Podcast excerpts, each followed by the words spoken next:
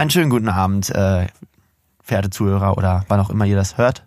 Ein Podcast ist ja on demand, also immer abrufbar. Wenn ihr morgens im Bus sitzt oder mittags oder abends, ist es uns eigentlich wurscht. Hauptsache, ihr lauscht unseren wohlklingenden Stimmen.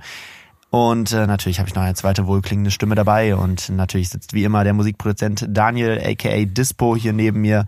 Herzlich willkommen. Hallo Clemens. Wir machen heute einen ASMR Edition. Nein, Scherz. Äh, wir, oh, jetzt bin ich gerne am Kabel gekommen. Das gehört zum ASMR Vibe dazu. Ein paar Geräusche. Ähm, ja, äh, wir reden. Bevor du mir erklärst, was das heißt, worüber We reden weißt wir du nicht, was ASMR ist? ASMR ist so ein YouTube, äh, YouTube-Genre, was irgendwie, ich glaube, letztes Jahr groß rausgekommen ist, wo Leute nah an ihr Mikro gegangen sind und da geflüstert haben. Und dann Okay. ging es um Geräusche. Sowas wie ich, ich streiche jetzt, ich tippe jetzt auf mein Handy. ja. Ein tolles Geräusch und, äh, Und was streichle ich jetzt? Okay. Dann hat man dann irgendwie so, keine Ahnung, die haben dann so eine Kartoffel genommen und da gestrichen oder über irgendwelche Ebenen, keine Ahnung, da hat man dann irgendwas rausgenommen, da drüber gestrichen, das nah am Mikro und dann reingeflüstert, weil das war so irgendwie, keine Ahnung, das war voll der Hype. Ich hab's selber nie gedickt, aber egal. Ähm, wir reden über was anderes, was auch mit A anfängt und zwar über das wunderschöne Album Andorra von Fat Tony. Und äh, da interessiert mich wie immer natürlich am Anfang, kanntest du Fat Tony vorher überhaupt? Ja, ich kannte Fettoni vorher. Ähm, ja, einfach so als Typ irgendwie ist der mir aufgefallen. Ja. Ich Krass. Kannte, ich kannte Fettoni. Ja, cool. Äh, ja, mir ist er das erste Mal Mit aufgefallen. Joe Picasso habe ich ihn, glaube ich, ist er mir ja, zum ersten ja, Mal das, aufgefallen. das ist, glaube ich, bei vielen der Fall, weil das war so das Album, mit dem er Rap zum Besuch, äh, Beruf gemacht hat. Auch ein geiles Cover. Ja, das ist mega. Ähm, aber passt ja auch zum Titel. Der, ähm, mir ist er das erste Mal aufgefallen, als er, ich glaube, das war, als er dicke Hipster rausgebracht hatte. Oder so? Hast du dein Handy nicht ausgemacht? Possible. Wieso? Meins ist im Flugmodus. Ja, meins auch. Jetzt? Ja.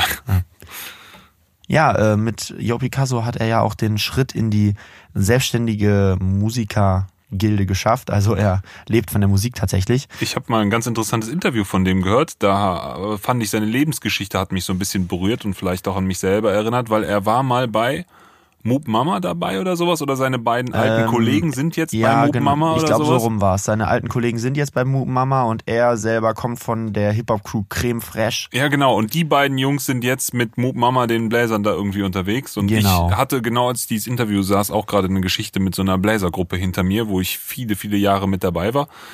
Äh, wahrscheinlich ganz andere Geschichten und trotzdem fand ich gerade eine lustige Parallele, als ich dieses äh, Interview mit ihm abends gesehen habe. Ja, und er selber ist auch äh, ausgebildeter Schauspieler und äh, hat, lange Theater, hat lange Theater gespielt.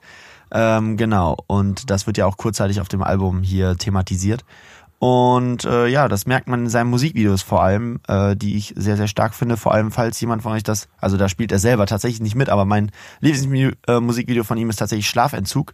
Großartiges Ding, einfach mal ja, off- off-topic rausgehauen, zieht euch das rein. Ich selber kannte Fat Tony schon ein bisschen früher, so um die Zeit von Zeit halt alle Hypes rum. Da hat er, glaube ich, irgendwie einen Facebook-Meilenstein gemacht und deswegen eine Free-EP rausgehauen.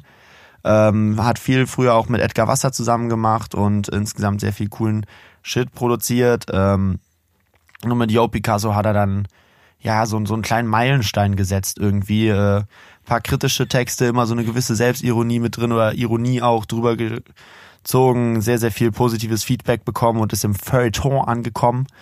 Äh, gehört also auch zu den Conscious Rappern, ähm, deren Subgenre ich ja ganz geil finde, von denen wir ja auch schon einige besprochen haben, hier mit Dendemann und Jessin und so weiter. Genau, und in dieser Gilde findet sich natürlich auch ein Fat Tony wieder und ja, er hat jetzt ähm, nach Yo Picasso, Wäre das Backpack-Rap?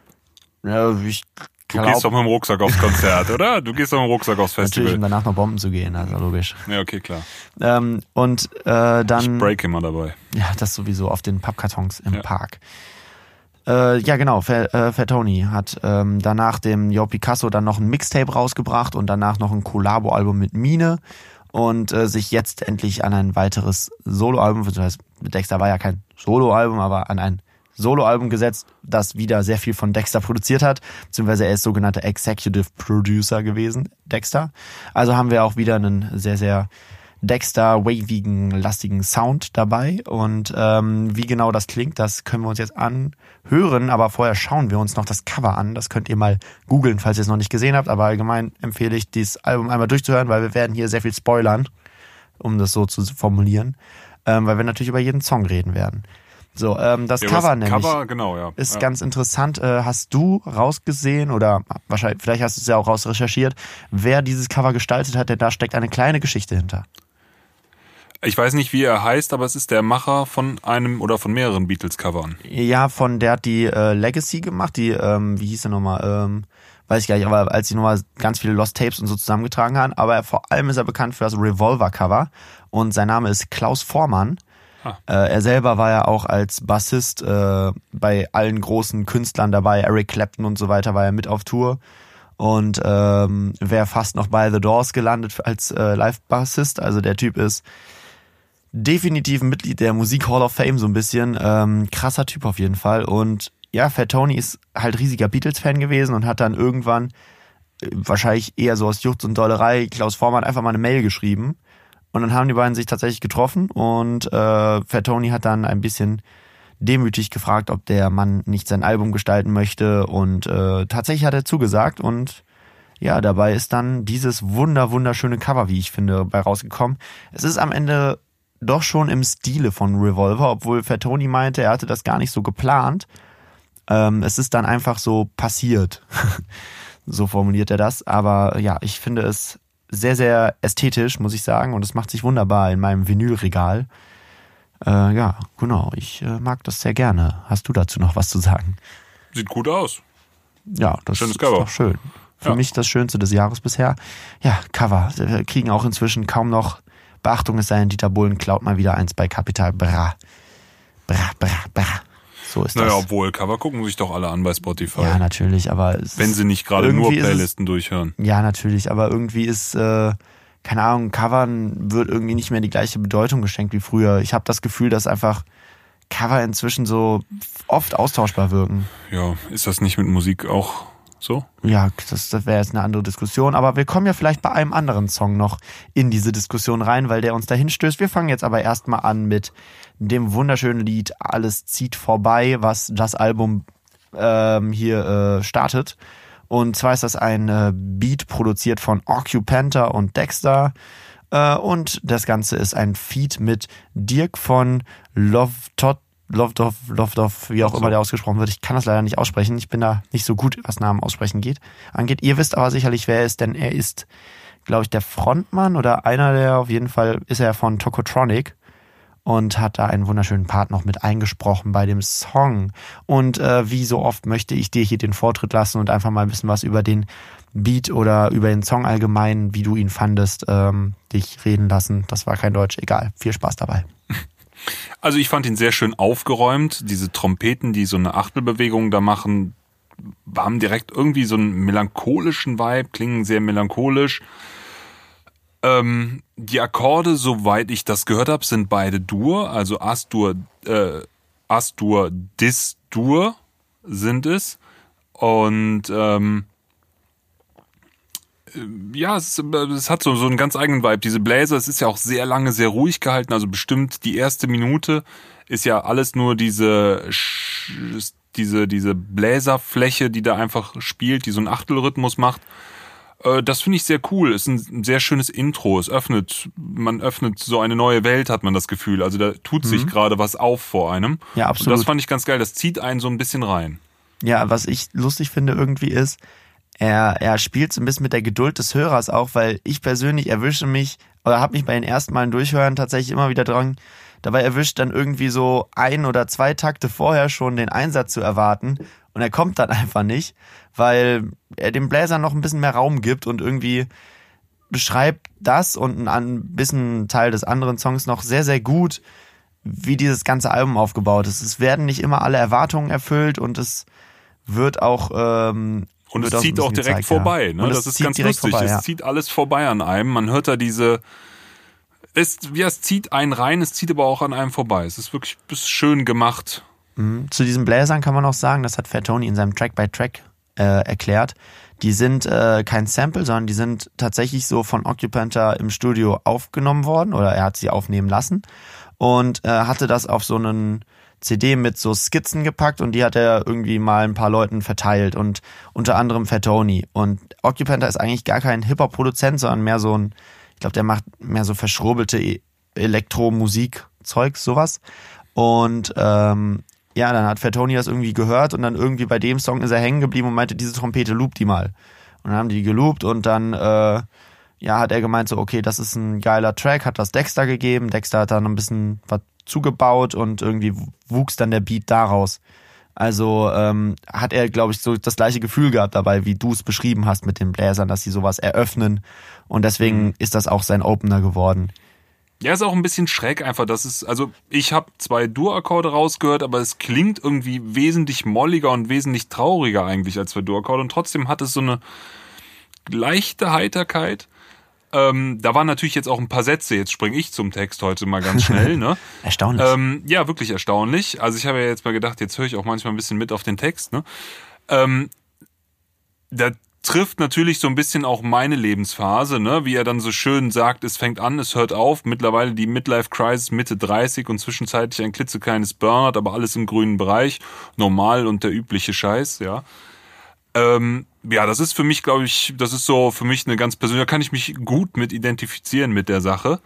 Ist auch, glaube ich, genau mein Alter, ähm, Tony. Insofern, das zieht sich jetzt durchs ganze Album, dass er so eine sehr schöne Art hat, so zwischenmenschliche oder vor allem so, so Gefühle, so banale Gefühle in so ziemlich komische ein, Bilder so. Ja, in so einfache fassen. Bilder eigentlich ja. zu fassen. Also so, fast also, schon in Anekdoten immer, aber man weiß halt irgendwie genau, was er meint. So. Die, die Midlife, mittlerweile die Midlife Crisis mit Mitte 30 bist du sofort im Thema. Zwischenzeitlich ein kleines Burnout, alles im grünen Bereich, normal der übliche Scheiß. Da fasst er eigentlich schon so eine das, was ich am Anfang eben schon gesagt habe, dass ich manchmal so das Gefühl habe, dass äh, Fettoni, äh, ich zu Fettoni so gewisse äh, Ähnlichkeiten im, im Lebens, in der Biografie habe, ne, auf einer ganz anderen Art und Weise natürlich. Aber da kann ich mich natürlich auch wieder direkt mit identifizieren. Fand ich so cool zusammengefasst. Mal ein kleines Burnout, ja. aber hey, mach dir keine Sorgen, da stehe ich schon wieder und jetzt geht's ja. los mit meinem Album. Den, den wichtigsten und schönsten Satz in dem Song finde ich eigentlich, die meisten meiner Feinde sehen aus wie ich selbst, weil dieser Satz irgendwie so das ganze Album schon im ersten Song sehr treffend beschreibt, weil dieses Album für mich gesehen und das zeigt auch der Titel, der äh, ihm von einem anderen zugeschrieben wurde. Tatsächlich jemand, irgendwer hat das Album-Test gehört und gemeint, er musste aber die ganze Zeit an dieses Theaterstück von Max Frisch denken. Äh, falls ihr es nicht kennt, googelt es oder schaut es euch in dem nahegelegenen Theater an. Support your, äh, support your local artist, ne? Was wollte ich sagen? Welches? Andorra von Ach, Max Andorra, Frisch. Okay, ja. Kennst du doch. Das, ja, das mit dem äh, Juden, der kein Jude hab, ist. Habe ich aber, in der Schule lesen müssen. Ja, ist äh, ein sehr, sehr interessantes Gedankenexperiment und genau darum ging es in diesem. Ähm, und ja, dieses Zitat, äh, die meisten meiner Feinde sehen aus wie ich selbst. Irgendwie, es ist so simpel, aber irgendwie beschreibt es sehr, sehr viel damit. Einfach was ähm, so zeigt, so man, man, dass man meistens einfach das Problem bei sich selber zu suchen hat, was er auf dem Album ja auch sehr, sehr häufig tut und sehr, sehr häufig so angeht. Genau. Dann hau ich meine nächste Lieblingszitat aus dem Song raus. Das ist jede Nacht dieses diffuse Gefühl, noch, an, äh, noch nach draußen zu müssen. On and on, Song für Song, noch keinen Plan momentan, aber irgendwann komme ich an. Ja, das finde ich auch irgendwie auch, ja. sehr, sehr schöne Melancholie in diesem Zitat. Ja, ist auch dieser Struggle. Man hat immer das, also so, so interpretiere ich das. Man hat immer diese Hoffnung, irgendwann mal anzukommen und immer dieses Gefühl, man müsste noch dahin rennen und man muss das noch schaffen. Ja, vor allem dann jeden Abend so, ey, ich kann doch jetzt nicht den ganzen Tag allein zu Hause gehangen haben. Jetzt muss ich noch irgendwie auf Krampf noch mit mich Leuten irgendwie treffen und so weiter. Das ist ja auch so ein Teil dieser, dieser Gesellschaft einfach, dass man sich sonst irgendwie einsam fühlt und ähm, das halt irgendwie nicht so ganz zu, so zu erklären ist. Deswegen, also ja, ich äh, keine Ahnung, er, er schafft in diesem Song halt wirklich schöne Bilder für so eine Lebensphase, die ich jetzt zwar natürlich noch nicht zu 100% fühle, weil ich ja noch viel jünger bin, aber schon in gewissen Bereichen merke ja, ich, was er meint. Ja, ja, du wirst die Midlife Crisis mit Anfang, Mitte 30 auch noch kennenlernen. Das ist schon ein hartes Ding. Ja. Und da hat man dann auch viel gesehen und ein kleines Burnout mal mit Ende 20, 30 schon den ersten kleinen Karriereknick hinnehmen müssen. Es ist nicht alles mhm. so im Leben gelaufen, wie man sich das eigentlich vorgestellt hatte. Aber hey, es geht einfach weiter, ne? Der übliche Scheiß. Und dieses diffuse Gefühl, Ja. irgendwie weitermachen zu müssen und noch ein Song und hier noch ein Song, aber eigentlich habe ich gar keinen Plan, wo das gerade alles hinläuft. Aber das wird sich bestimmt klären, das, äh, das finde ich schon noch die Lösung. Ja. Und ähm, genau, und das Outro, wie, wie gesagt, gesprochen von Tokotronic-Frontmann Dirk von Ein bisschen strange Ja, ist es, jemand- aber auch irgendwie ganz geil, so ein hat so einen, Meditationsabspann. ja, so eine ne? gewisse epische Stimmung hatte schon. aber einen kurzen Cringe Aber hat's ja, du auch am ja. Anfang, oder? Also es ja, ist cool. Ich verstehe, was du meinst. Ich habe es jetzt nicht so gefühlt, weil ich Ne, es ist zu cool dafür, dass Ja, man so einen Cringe cool dafür, kriegt, ja. aber es ist schon so Meditations-CD-Touch in der ersten also was Sekunde. ist ja okay ja ja ich weiß was du meinst auf jeden Fall ähm, also interessant ist dabei er hatte ihn halt angefragt für diesen Song auch und ähm, hat ihm halt gesagt er soll das bitte selber schreiben und der meinte dann so ey ich spreche dir das super gerne ein aber das ist sowas Persönliches dieser Song den das musst du definitiv selber schreiben und nach einer Dis- Diskussion hat Fatoni sich halt dann tatsächlich hingesetzt und das selber geschrieben Ach, er hat ihm das geschrieben, er ja? hat ihm das, ist dann geschrieben. Er hat, er hat sich selber quasi beobachtet in diesem Zitat, was er da raushaut. Und äh, das Album quasi auch dann nochmal zusammengefasst. Weil da habe ich auch ein, mein Lieblingszitat von, von seinem Part.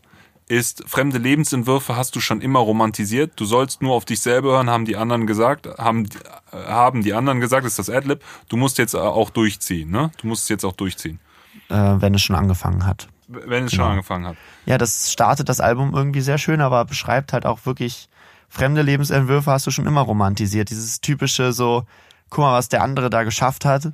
Du hast es nicht geschafft, grass ist es vielleicht greener, gar nicht ne? so geil, ne? Was? The, the grass is greener on the other side, ne? Ja, ja, genau, sehe genau. Ich, da. ich muss übrigens immer meinen Kopf so blöd, wenn ich mit dem Clemens reden will. Wir sitzen in einem Raum, können uns aber nicht angucken, weil meine Mikrofonkonstruktion in die andere Richtung zeigt. Das ist noch nicht ganz so Und optimal ich hier immer so um 90 Grad Winkel zu dir rüber gucken muss. Ja, es ist noch nicht ganz optimal, unser Aufnahmesetup. Es dauert auch viel zu lange, es aufzubauen, aber das ist ein anderes Thema und ähm, interessiert wahrscheinlich die meisten Zuhörer hier gar nicht. Aber ja, äh, Also ich habe so eine leichte Nackensperre nach morgen. ja, sei froh, dass du nicht auf der Cajon sitzen musst. So. das ist auch ein guter Insider. Ja, äh, eine Person, die diesen Podcast eventuell wahrscheinlich nicht hört, wird diesen Witz verstehen, weil die war mit im Raum während der Zeit. Naja, äh, springen wir mal weiter, nachdem wir diesen Teaser jetzt schon bekommen haben, auf den nächsten Song. Und zwar ist das die erste Single-Auskopplung gewesen, und zwar Die Anderen. Ähm, übrigens der Song davor, das war die äh, dritte Single-Auskopplung, der erste Song. Und jetzt haben wir die erste, das ist nämlich Die Anderen. Äh, dieser Song ist produziert von Dexter komplett und äh, ja, Wir sagen es am besten nur, wenn es nicht komplett von ihm ist. ja, es dauert ja nicht so lange, das dazu zu sagen, aber ja, ähm, wie gesagt, Dexter hat hier sehr viel drauf produziert. Unter anderem dieses Stück, was meiner Meinung nach eine sehr, sehr gute erste Single ist, weil ich finde, das Ding ist ein Wahnsinnsbrett. Ich hatte auch schon die Möglichkeit, es live zu hören, weil Fatoni netterweise in Köln vor umsonst aufgetreten ist. Das war ganz cool. Und das Ding geht live unnormal ab und ja, das ist ein Song, der so nach vorne geht, aber trotzdem irgendwie eine, also er hat auch so ein paar ironische Sachen mit drin, aber auch trotzdem so einen gewissen Selbsthass, Selbstzweifel, der immer wieder aufkommt und äh, ja, aber ich, wie immer, will ich da erstmal den Beat beschreiben lassen. Ja, aber der Beat. Also, das ist schon einfach für mich ein modernes Trap. Brett-Track einfach. Das klingt sehr modern, das ist cool. Ich finde diese, ich weiß nicht genau, was das für Effekte sind, die aber so drumartig sind. Das ist so ein verzerrter Schrei oder ein verzerrter Synthi. Ich weiß nicht genau, was es ist. Das macht es natürlich sehr edgy. Dann kommt diese arabische Flu Flut, spielt er die ganze Zeit. Die spielt eine kleine Terz. Also das ist noch nicht mal besonders schräg oder sowas, aber dieses Sample klingt trotzdem so in sich ein bisschen verschoben, ein bisschen kaputt. Äh, klingt geil, geil dreckig. Darauf kommt dann natürlich dieser, ja doch schon für Fat Tony eigentlich recht aggressive Rap, finde ich. Also das geht echt stark nach vorne. Ähm, ja, ist erstmal moderner Trap mit Inhalt irgendwie. Conscious Ja. Trap oder sowas müsste man dazu Trap sagen. Finde ich gut. Das ist Ähm, ein Genre, was ich hören würde. Äh, Akkorde ist relativ einfach in dem Song. Das ist ein Dis-Moll. Manchmal kommt unter das Dis-Moll immer bei der 4, also am Ende löst er oder wird das durch so ein B im Bass ähm, ein bisschen aufgelöst. Aber an sich, und Dis-Moll ist jetzt eigentlich auch übertrieben. Also ein Dis-Moll passt drüber, wenn man spielt, aber es ist eigentlich einfach nur ein Bassbrett und darüber ist diese dauerhafte, wiederholende Flutmelodie drüber gespielt, die ganz geil ist, diese diese rhythmischen verzerrten, verzerrten Synth-Einlagen machen es halt auch irgendwie unique. So, das ist schon sehr geil. Und er rappt halt geil aggressiv drüber. Ja, genau. Das äh, hat mir auch direkt imponiert irgendwie. Ich habe diesen Beat das Kommt erste live Mal bestimmt gut rüber, ne? garantiert. Also dieser Beat, der knallt halt wirklich rein. Der hat eine ziemlich aggressive Kick, würde ich sagen auch. Und dieses Sample ist halt irgendwie sehr treibend. Als ich den das erste Mal gehört habe, musste ich auch erstmal dreimal hinhören, um herauszufinden, welches Instrument es ist und wie, wie geil dieses Sample eigentlich ist. Wel welches meinst du jetzt? Diese, diese Äh, Flöte? Das, was direkt am Anfang reinkommt. Das ist die Flöte, meinst genau, du? oder? diese Flöte, so ja. Eine, Ja, da denkt man dann erstmal so Dudelsack. Nee, das klingt zu dynamisch. das nee, andere ist so ein verzerrter. Syntheschrei oder so ein, so ein Klopfer. Es klingt und wie dazu so eine kommen dann noch und Cowbell dazu oder so. kommen noch wahnsinnig viele, die gar nicht im Instrumental drin sind, aber wahnsinnig viele Adlibs, die er so reindrückt, so ein uh. Ja, das, Ja. Ist, das ist doch Trap, oder? Und das, Das ja, ist doch, warum Flair Mosenu gesigned hat. Diese Adlib-Style, ja, aber das ist ja nicht doch, so richtig der Trap Adlib Style. Nee, aber er macht Er halt macht auch so irgendwie- viele Adlibs rein, Ja, wie ja, es halt genau. Trap-Jungs machen. Aber ich, so, ne? ja, und das klingt halt Oder irgendwie Frauen. bei ihm fast noch mehr wie Teil des Beats, während es bei denen irgendwie mehr nach Adlib klingt. Ich weiß Okay, aber auch ja. nicht, vielleicht ist es auch meine Hörweise, aber irgendwie wirkt es mehr als Teil des Beats. Ich habe mich ein bisschen erschrocken, als die nicht im Beat drin waren irgendwie, weil sie halt so regelmäßig kommen und nicht sich abwechseln. Sie haben ja jetzt nicht so wie äh, wie ein Travis Scott seine Adlibs positioniert, wo er manchmal so ein äh, Straight Up oder so reinbringt, sondern es ist halt wirklich so ein ja so ein wie als Instrument halt. Aber ja, Ja, vielleicht vielleicht sehe ich es auch komplett komisch. Ich weiß Nö, es nicht. bestimmt nicht, aber er, er macht halt echt viele Adlibs und das Es ist ist für halt mich für auch ihn so, auch sehr ungewöhnlich. Für ihn ist es ungewöhnlich und für Trap ist es jetzt nicht so ungewöhnlich, aber er macht sie wahrscheinlich dann auch in seinem ganz eigenen Style. ja, so, absolut. Aber ja, ähm, sehr, sehr cooler Song mit auch sehr, sehr vielen? 132 äh, coolen Lines. falls das jemand interessiert. Ja, er, er regt sich auch da schon ein bisschen über die Szene auf. Äh, so sagten wie, erst kommt die Coolness, dann die Moral. Ähm, und natürlich ist auch. das nicht so ein bisschen Bertolt Brecht? ja, na, Das ja, ist doch, äh, Bertolt. Brecht sagt, er, er, erst wird gefressen, dann kommt die Moral. Erst, Ja, genau, erst sowas. fressen, dann die Moral oder so. Ja, genau, stimmt, stimmt. Das war ein Brecht-Zitat, hast recht. So ein Ist eine Anspielung. ne? Ja, ist halt ein Conscious Rapper. Ja, hey. Wo er sich selbst noch drüber aufgeregt hat, und der Juice hat irgendwer gesagt, so, ey, ich muss manchmal Referenzen googeln. Da meint er so, Digga, ich bin von der Schule geflogen, ich habe nicht mal Abitur Ja, und stimmt, du musst meine Referenzen googeln. Das habe ich gesehen, das ist das Nico-Interview Das oder Backspin, sowas. ja, Nico knows. ja, ja, ja. Ähm, so, am, am schönsten fand ich eigentlich die Line, ähm, zum Beispiel hassen alle Ja, freiwillig und wir sind uns alle einig, doch wenn Rapper dumme Faschos sind, dann sind wir nicht so kleinlich.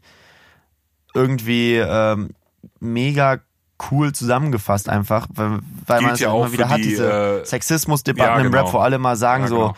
ach was, ist doch, ah, das sind doch Rapper, ist doch nicht so wild. Und dann auch so denkst so, wo zieht ihr denn dann die. Grenze? Aber die Fotze, achso. Ja, ja, weißt du, wenn dann so ein, so ein, da hast du so ein Rappel, äh, Rap-Battle gegen eine Frau und dann wird die ganze Zeit aber nur übers Geschlecht hergezogen und du denkst so, ja, ist doch nur ein Battle, ganz ehrlich, aber irgendwo denkt man sich so, hm, ist es denn wirklich in Ordnung? Kann man das auch dann wieder um andersrum machen, wenn ich jetzt gegen einen Mann battlen würde, nur über sein Geschlecht zu rappen?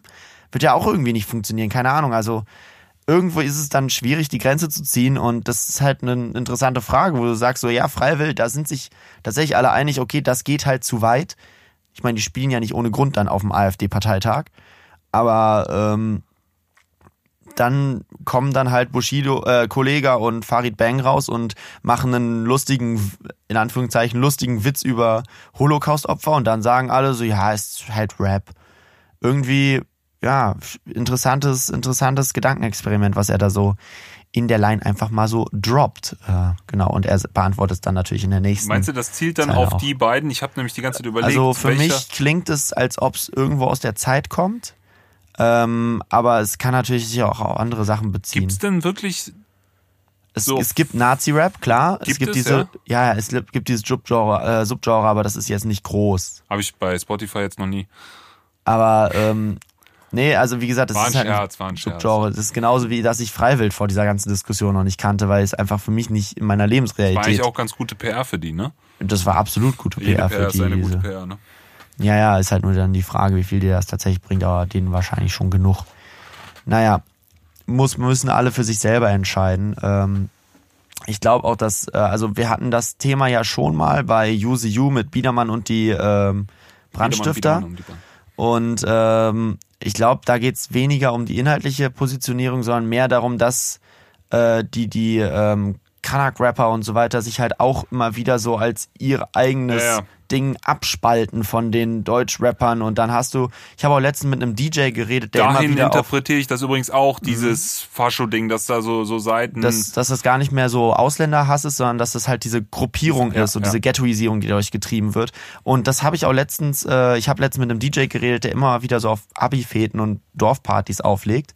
Und der meinte, dass er schon sehr oft erlebt hat, dass irgendwelche, das sind dann natürlich nur fünf, sechs oder Leute oder so, ne? Aber die fallen dann halt auf, weil die kommen dann halt zu ihm hin und meinen, ey, spiel mal Deutschrap, spiel mal hier, äh, wen auch immer die dann hören wollen, Kapital oder so. Irgendwie sowas. Und dann Ja gut, kommen den die zu ihm hin und dann wird, wird ihm danach aufgelauert und die meint, ey, du hast kein Deutschrap gespielt, ey, voll Opfer, Mann. Und ich glaube, es geht mehr so auf solche Leute, die dann halt wirklich so eine Trennung ziehen und dann das als ihre, ihres Gebiet ansehen und dass dann so diese Gemeinschaft aufgebrochen wird und das ist auf jeden Fall ein interessanter Bereich, aber da habe ich mich noch nicht genug eingelesen in solche, ähm, solche Sachen, um da jetzt eine abschließende These. Nee, aber dahingehend würde ich auch so eine Aussage, weil so richtig rechtsradikale, klassisch rechte Aussagen wären mir jetzt nicht bekannt gewesen, irgendwie, Mhm. wo jemand so aufgefallen ist. Bei Kollega und Farid sehe ich ja auch keine. Ich sehe da keine rechtsextreme Ja, Gesinnung. genau, es war einfach nur nicht. ein sehr, sehr geschmackloses Wortspiel. äh, genau, so kann man es gut zusammenfassen. Ja, ja, absolut. Aber ähm, es geht ja auch immer um Polemisierung. Naja, und dann gibt's natürlich noch Soll ich die. noch einen raushauen oder willst du ja, hau du, hau du gern mal raus. Also mal. ich habe mir noch rausgeschrieben, wenn ich cool fand, ey, meine Rebellion besteht darin, dass ich in die falsche Richtung gehe, wenn ich bei Ikea bin. Wie soll ich die Welt dann ändern? Denn ändern, wenn ich schon so viel an mir selbst, wenn mich schon so viel an mir selbst stört. Die anderen haben mir gesagt, ich soll nur auf mich selbst hören. Ja, und dann die Hook halt, hören auf dich selbst, haben die anderen gesagt. Genau. Ja, finde ich auch nice. Äh, wie soll ich die Welt ändern, wenn mich schon so viel an mir selbst stört? Das ist wieder dieser Selbstzweifel, der die ganze Zeit über dieser Platte hängt. Das irgendwie. ist krass, ne? Und den fühle ich auch so bei ihm. Mhm. Diesen, diesen eigenen Selbstzweifel, die ganze Zeit sich hinterfragen. Bei Dieter kommt das ja später und sowas. Kommt das ja überall ganz in krass jedem vor. Song eigentlich. Eigentlich in jedem Song. Das zieht sich so durch. Burj Khalifa ist der einzige, wo ich das jetzt nicht so sehe. Ansonsten Ja. durchgehend. Deswegen ist er auch vielleicht ein bisschen verrückt, warum der plötzlich einen Track über den krassesten Höchstgebäude macht. Aber nee, das also das äh, also ich finde das klasse, dass jemand so selbstkritisch reflektiert das auch immer zeigt in einer Welt, wo es eigentlich immer nur da geht, Rekorde zu toppen und nach oben zu schießen. Mhm. Das finde ich ganz geil. Und da habe ich noch Ja, nee, sag, sag nee, nee, nee. Äh, Dann habe ich noch eine Sache, die ich cool fand, weil das Lustige ist auch schon wieder eine Parallele vielleicht. Er spielt auch sehr viel auf Sammy Deluxe an. Also das heißt, ich glaube, er hat damals auch sehr viel Sammy Deluxe gehört und das habe ich auch zu der Zeit. Wir sind wahrscheinlich genau in der gleichen Zeit groß geworden, wo die Mongo-Clique damals bei allen coolen Kids lief. Und ich dachte immer, meine ganze Generation ist auf Antidepressiva. Antidepressiva. Ähm, da macht er auch irgendwie so, so, ein, so eine Stichelei gegen Dissen würde Fat Tony wahrscheinlich nicht, aber er macht so ein bisschen eine reflektierte Stichelei gegen Sammy Deluxe. Andererseits musste ich bei diesem Satz, der ja irgendwie ganz cool ist und er wirft ihm ja da so ein bisschen vor, dass es vielleicht auch ein bisschen übertrieben war, kommt ja auch noch in einem anderen Song so. Andererseits, wie heißt die aktuelle Nummer eins in Deutschland? Boah, ey, das Gib mir will ich, ich, Teledin, Mann, ich wissen. könnte es gebrauchen. Wodka eh, Ah. um die Morgensorgen zu ersaufen. Ist auf Platz 26 weltweit eingestiegen oder sowas. Ne? Ei, ei, da war Kai ei, ei. bestimmt mit am Werk. Aber, ähm, also, er kritisiert das zwar und sagt irgendwie, das ist alles, Sammy Deluxe hat alles immer ein bisschen übertrieben krass gesehen, aber lustig finde ich das gerade, wo ich dieses Zitat nochmal sehe, alle sind auf Antidepressiva und er das eigentlich so ein bisschen kritisch in Frage stellt, glaube ich, Mhm. auch hier, oder? So ein bisschen glaubt er nicht an die These, dass alle auf Antidepressiva sind in Deutschland. Ja, ich, ich glaube, er glaubt halt so ein bisschen an diese kritische Hörerschaft, die er natürlich auch mit seinem Album selber anspricht, so, ne? Und dann ist, wie gesagt, ganz Auch. lustig, dass dann gerade Nummer eins in Deutschland ein Song ist, wo sie über Teledin singen. Mhm. Also, äh, ja. Vielleicht hatte Sammy ja auch gar nicht so unrecht, als er mal sagte, die ganze Jugend hängt ab auf Antidepressiva. Ich glaube, Teledin ist jetzt kein Ja, es ist Antidepressiva, halt aber dieses typische, ähm, ja, du, du hast halt diese äh, Generation der Meinungslosigkeit gehabt, die jetzt la- langsam aber sicher dieses Jahr anfängt zu bröckeln, wo jetzt die Jugend sich auch endlich mal wieder zu Wort meldet, wo man vorher immer gesagt hat, die sind zu unpolitisiert, aber ähm, das ist ja wieder ein anderes Thema. ja. Aber ähm, ja, schön fand ich noch die Line, ähm, jetzt schaffen die einfach den Echo ab, ich wäre auch so gerne nicht hingegangen. Auch lustig, ja. Ähm, wo auch Klaus Vormann tatsächlich zu Fat Tony meinte, dass er das sehr, sehr cool fand, das Zitat, weil Klaus Vormann ja in dem Jahr, wo Kollege und Farid Beng die Echo-Debatte hatten, äh, hat er den Echo für sein Lebenswerk bekommen sollen und hat den Echo dann halt zurückgegeben, was aber gar nicht so sehr daran lag, dass Kollege und Farid Beng die Sache hatten, die fand er halt auch nicht cool, aber das wäre kein Grund für ihn gewesen, sondern er war einfach da und hat, hat sich schon, und er fand einfach während der Veranstaltung diese Echo-Verleihung so ekelhaft und so widerlich, dass er deswegen den Echo nicht abgeben wollte, äh, nicht nehmen wollte. Und dann hat natürlich Kollege und Farid Beng das alles überschattet und äh, dann wurde das halt so ausgelegt. Äh, ist vielleicht auch für den Echo ganz gut gewesen, dass das am Ende sei ihr sei das Ende des Echos ist und nicht die Tatsache, dass der Echo sich sowieso schon ewig überholt hatte. Ähm, für mich war das mit dem Echo sowieso schon vorbei, als Adel Tawil den Newcomer Echo gewonnen hat, nachdem der zehn Jahre lang alle Nummer 1 Hits mit Ich und Ich abgeräumt hat, wo du denkst so, wie kann der in die Newcomer-Kategorie kommen? Und das hat auch gar nichts damit zu tun, dass Alligator und Genetik im gleichen Jahr nominiert waren. Aber ja, das war, ähm, war auf jeden Fall sehr traurig. Naja, toter Preis. Man muss ja auch nicht äh, Leichenschändung hier begraben. Ja, hör nur auf dich selbst, haben die anderen gesagt. Ähm, ich finde, dass das ein Paradoxon ist. Mein Bruder war anderer Meinung. Ich weiß jetzt aber auch nicht, ob wir diese Diskussion jetzt aufmachen müssen. Wir haben ja schließlich noch ein paar Songs vor uns, ne? Ja, lustig ist noch die Dreadlocks-Line. Mit 15 war ich ein kleiner weißer Junge mit Dreadlocks. Freestyler. Und seitdem, immer wenn er auf Instagram so eine Fragerunde macht mit diesem Fragentool, fragt irgendwer, kannst du mal ein Foto posten und dabei ist einfach ein EP-Cover von ihm, wie er mit 15 mit Dreadlocks Okay. aussah. Ne, lustig fand ich vor allem bei diesem Satz die, äh, den, das Adlib Freestyler. Freestyler. Das ist halt mega lustig. Schon ganz cool, Die ja. coolen Boomfunk-MCs. So, Clint Eastwood kommt als nächstes. Produziert von? Äh, Dexter? ja, richtig. Ähm, genau. 126 BPM schnell, kommt in äh, G-Moll, F-Moll daher. Eigentlich ist da nur Bass mit einer kleinen Gitarrenmelodie drüber. Was heißt nur? Da ist äh, Bass mit einer Gitarrenmelodie drüber. So, so eine Boom-Bap-Attitüde hat der Song. Ist auch schon wieder ein bisschen schneller quasi als der letzte. Ähm, boah. Cool. Genau. Und äh, weißt du, auf welchen Film von Clint Eastwood der Titel anspricht, äh, anspielt? Boah. Nee, Clint Eastwood? Clint Eastwoods, äh, nee, es geht um einen bestimmten Film von Clint Eastwood. Natürlich auch um Clint Eastwood als Person, die ja immer schon ein bisschen altkriegkrämisch wirkte, oder zumindest in Ja. letzter Zeit. Aber es Ja. geht um den Film Gran Torino, Ah, Okay, den kenn ich ähm, sogar, ja. der ja auch ziemlich bekannt ist, dass äh, sein, sein Albumcover, das hat auch, der hat ja diese Sonnenbrillen mit diesem gelben Inhalt und das lässt sich austauschen bei der Vinyl mit den Schubern von der Vinyl, ja. Und da gibt's dann auch eins, wo äh, Clint Eastwood mit der Schrotflinte auf der Veranda sitzt, ein Bild aus diesem Film, was dann in sich in seinen Sonnenbrillen spiegelt. Wollte ich nur kurz als kleines Detail genannt Nice. haben. Genau. Ähm, ja, das, der spielt nämlich auch ziemlich aktiv an in dem Song. Vielleicht sollte ich aber erst sagen, worum es geht. Es geht nämlich um seine Abhandlung mit der aktuellen Szene, Jugend, beziehungsweise mit den äh, neuen deutschen Rappern, die alle von Kai gepusht werden und im Modus Mio hoch und runter laufen. Bisschen erinnert war ich an Lit Barsky. Ja, ja, genau. So ein bisschen in die Richtung geht's, nur halt mit einer anderen Attitüde und vor allen Dingen mit mehr Selbstironie. Ja, noch ironischer, noch. Beziehungsweise es ist ja nicht unbedingt so eine große Selbstironie, sondern mehr Selbstreflexion auch, weil, weil er das ja doch durchaus ernst meint, was er hier sagt, würde ich sagen. Ja, aber er macht sich trotzdem die ganze Zeit über sich lustig. Das ist irgendwie doch auch noch härter oder lustiger als bei Dendemann. Der ist noch, der Ja, noch selbstreflektierter an manchen Stellen. Mhm. Der geht noch mehr auf sich ein. Ich weiß nicht, ob er selbst reflektiert, das wäre ja schon wieder so eine wertende Sache, Ja. aber er geht sehr viel von sich aus. und er ne? schämt sich so ein bisschen dafür, dass er jetzt so ist, aber Ja, und er fragt sich halt auch selber nicht, ist das uncool oder bin ich uncool? Das ist eigentlich auch ganz Genau, lustig, die ja. Frage. So. Und ich muss sagen, den Song fühle ich sehr, sehr doll. Ähm, auch wenn ich noch nicht in dem Alter bin, um das zu behaupten. Ich bin leider an dem Punkt angekommen, um das zu behaupten, weil ich es halt echt nicht mehr fühle. Und ich hätte auch nicht gedacht, dass es so schnell kommt, aber das, diesen ganzen Afro-Trap-Zeug da, den fühle ich tatsächlich auch nicht.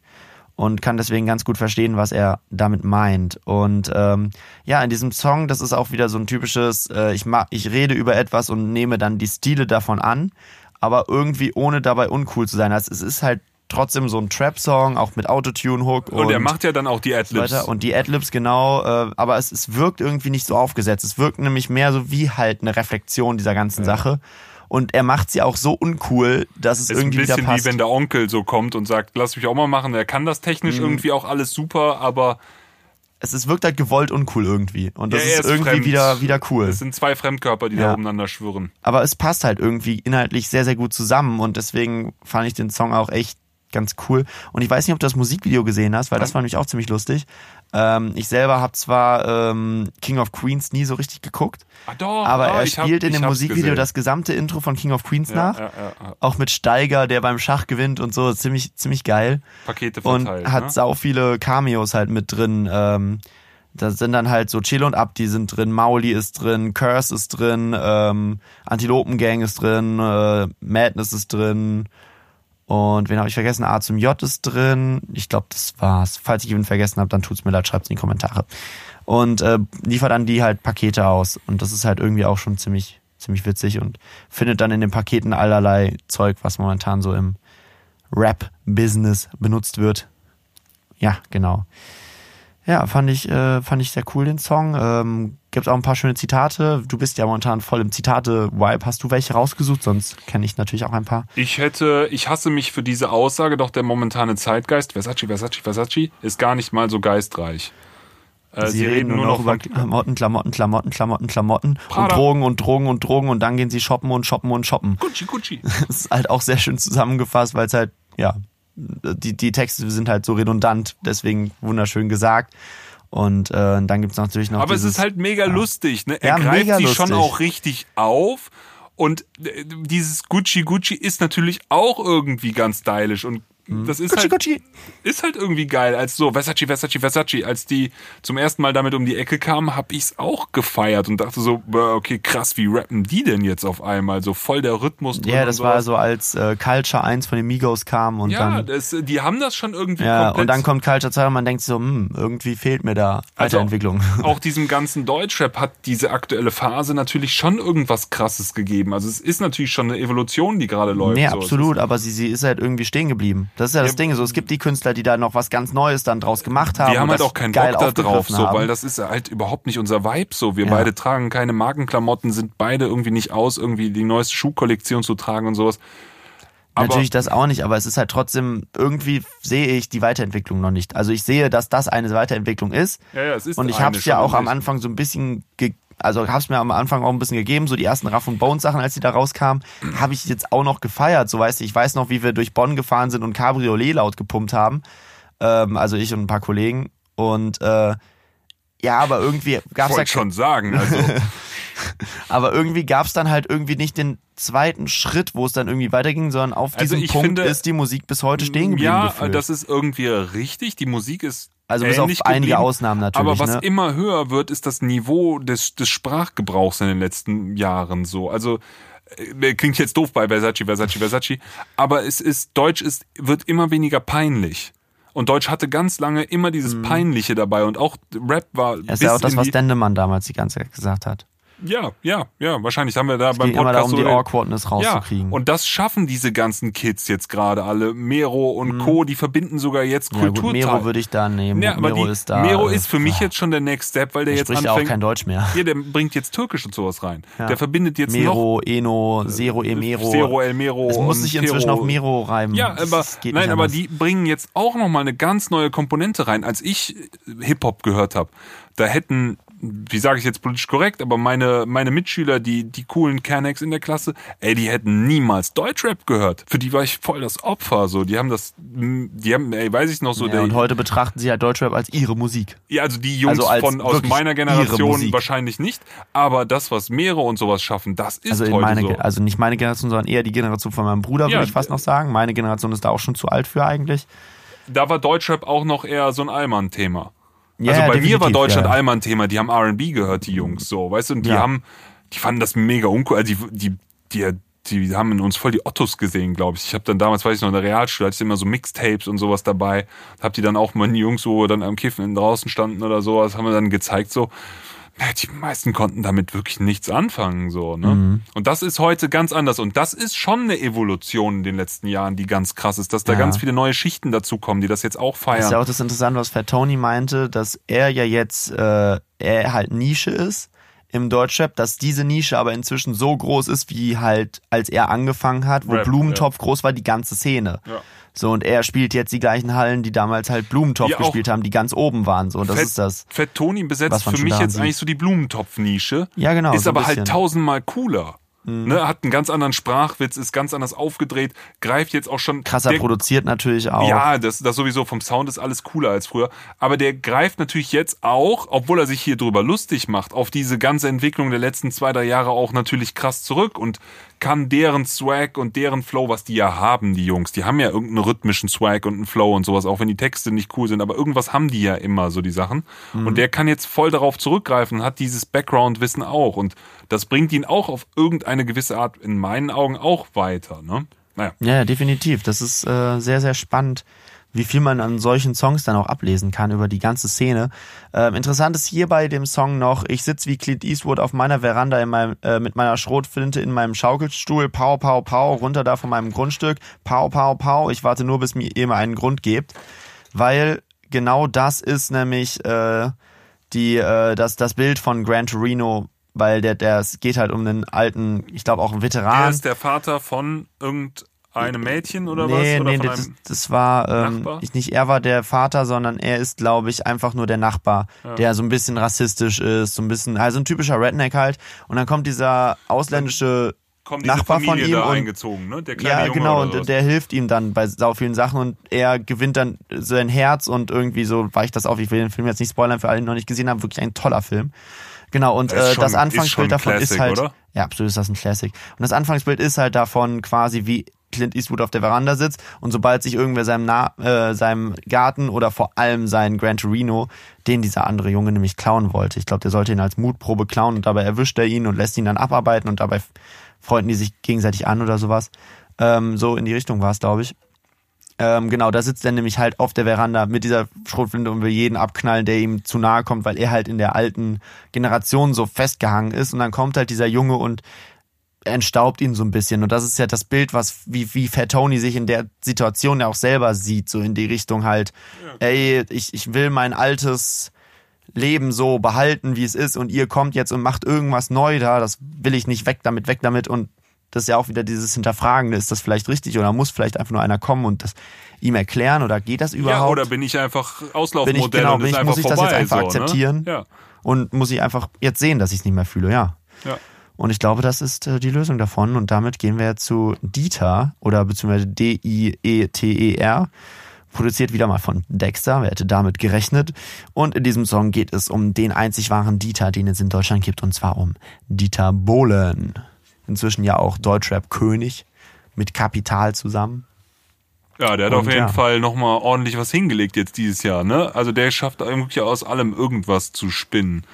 Ja, wenn das, ähm, äh, ja, willst du erst erstmal was zu dem Beat sagen und dann sage ich was zum Hintergrund? Ja, gerne. Also 84 BPM. Wir sind jetzt eigentlich auf perfektem Boom Bap, auf perfektem Boom Bap Geschwindigkeit.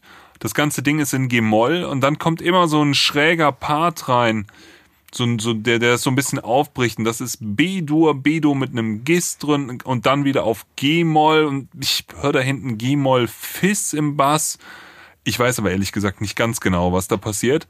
Aber das ganze Ding dreht sich immer um G-Moll. Und ist auch wieder so ein, so ein richtiger, ja, Boom-Bap Oldschool-Beat. Erinnert so ein bisschen an früher so. Also nach, mhm. der, nach der kritischen Betrachtung der neuen Szene springen sie eigentlich direkt wieder in das, wo sie herkommen, ne? Ja, genau. Und äh, es geht halt dabei auch sehr interessant äh, um, um Dieter Bohlen, der auch so ein bisschen keine Ahnung, ich, ich finde, er steht auch wie so ein Schirmherr über dieser neuen Deutschrap-Generation, weil die gefühlt Mucke genauso wahrnehmen, wie er sie damals wahrgenommen hat, nämlich als Möglichkeit, eine Gelddruckmaschine anzuschmeißen, so ein bisschen. So wirkt es zumindest, als ob man da sein Geschäftsmodell gefunden hat, mit dem es läuft und das wird dann immer wieder wiederholt. Und so war es ja bei Dieter Bohlen damals, also macht ja auch überhaupt kein Hehl draus. Und das ist ja auch das Interessante dabei, wie man, wenn man für Tony in Interviews zuhört, hat er das auch erklärt. Diesen Song hat er hauptsächlich geschrieben, weil er ein äh, Interview von Dieter Bohlen gelesen hat. In der Welt war das Dieter Bohlen über Geld. Und er da gemerkt hat, einfach Dieter Bohlen ist so exakt der Gegenentwurf zu ihm. Also es ist so sein, sein Spiegelbild, nur halt, ja, komplett andersrum. Also er macht halt irgendwie aus seiner verqueren Künstlersicht, Dieter Bohlen denkt sich auf der Bühne so, wie viel mache ich hier gerade? 1000, 2000, 3000, 4000 Euro und so weiter und so fort. Und das ist halt, ja, so sein, sein Gegenstück so. Er meinte, er ist halt, im, wenn die Comicfiguren wären, wäre er halt der etwas verquirliche Held und Dieter Bohlen der böse Onkel mit dem Geld und dem Imperium hinter sich. Und äh, deswegen fand er diese Figur so interessant. Und ähm, dann gibt's ja auch am Anfang, wie er rappt, äh, es gibt ein Foto, auf dem ich so sieben oder acht bin und post mit allen Beatles-CDs und allen Beatles-Platten und dann sagt er, und Paul McCartney ist mein Vorbild gewesen. Äh, der konnte jedes Instrument aber ohne Noten zu lesen. Und ähm, da erklärt er natürlich dann, warum das sein Vorbild war. Und später gibt's dann noch einen Interviewausschnitt äh, von Dieter Bohlen. Das ist wohl schon aus den 90ern, glaube ich. Ich habe es jetzt aber nicht gefunden, das Interview. Wo er dann äh, wo der gefragt wird halt, hast du ein Vorbild? Und Dieter Bohlen sagt, ja, äh, Paul McCartney, das ist der erfolgreichste Komponist der Welt. Und das ist natürlich ganz toll. Ich meine, ich schaff das, äh, das schaffe ich nicht, weil ich äh, weil ich bin der erfolgreichste aus Deutschland, ist ja auch nicht ganz schlecht.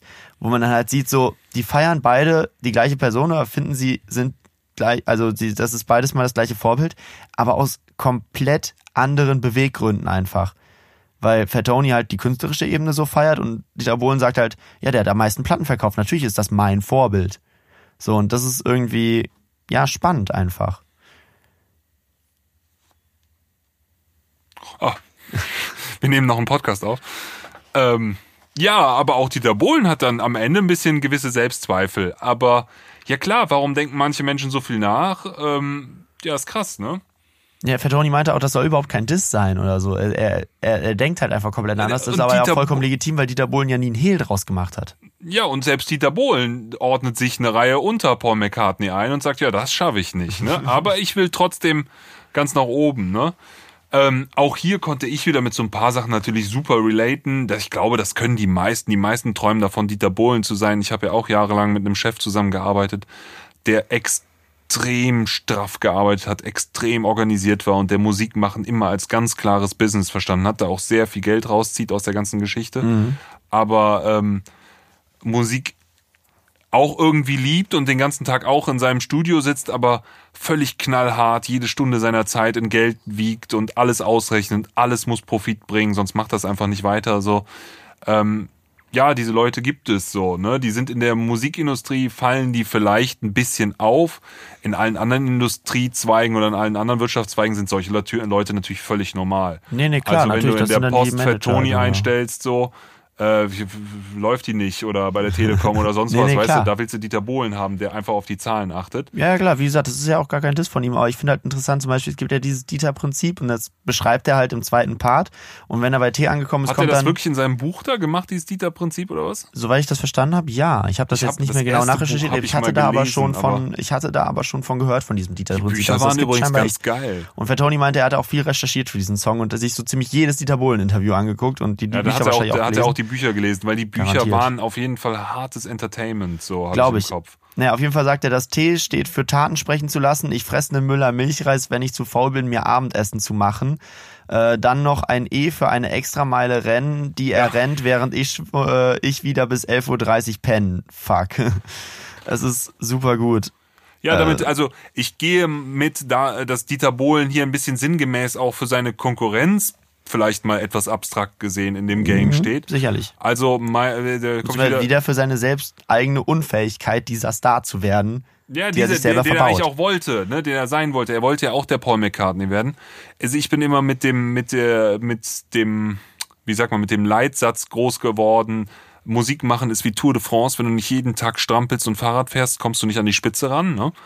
Ähm, das mag vielleicht auch erstmal ganz motiviert und cool klingen, aber im Endeffekt ist das ja auch ein Aufruf, jeden Tag knallhart zu ackern. Ne?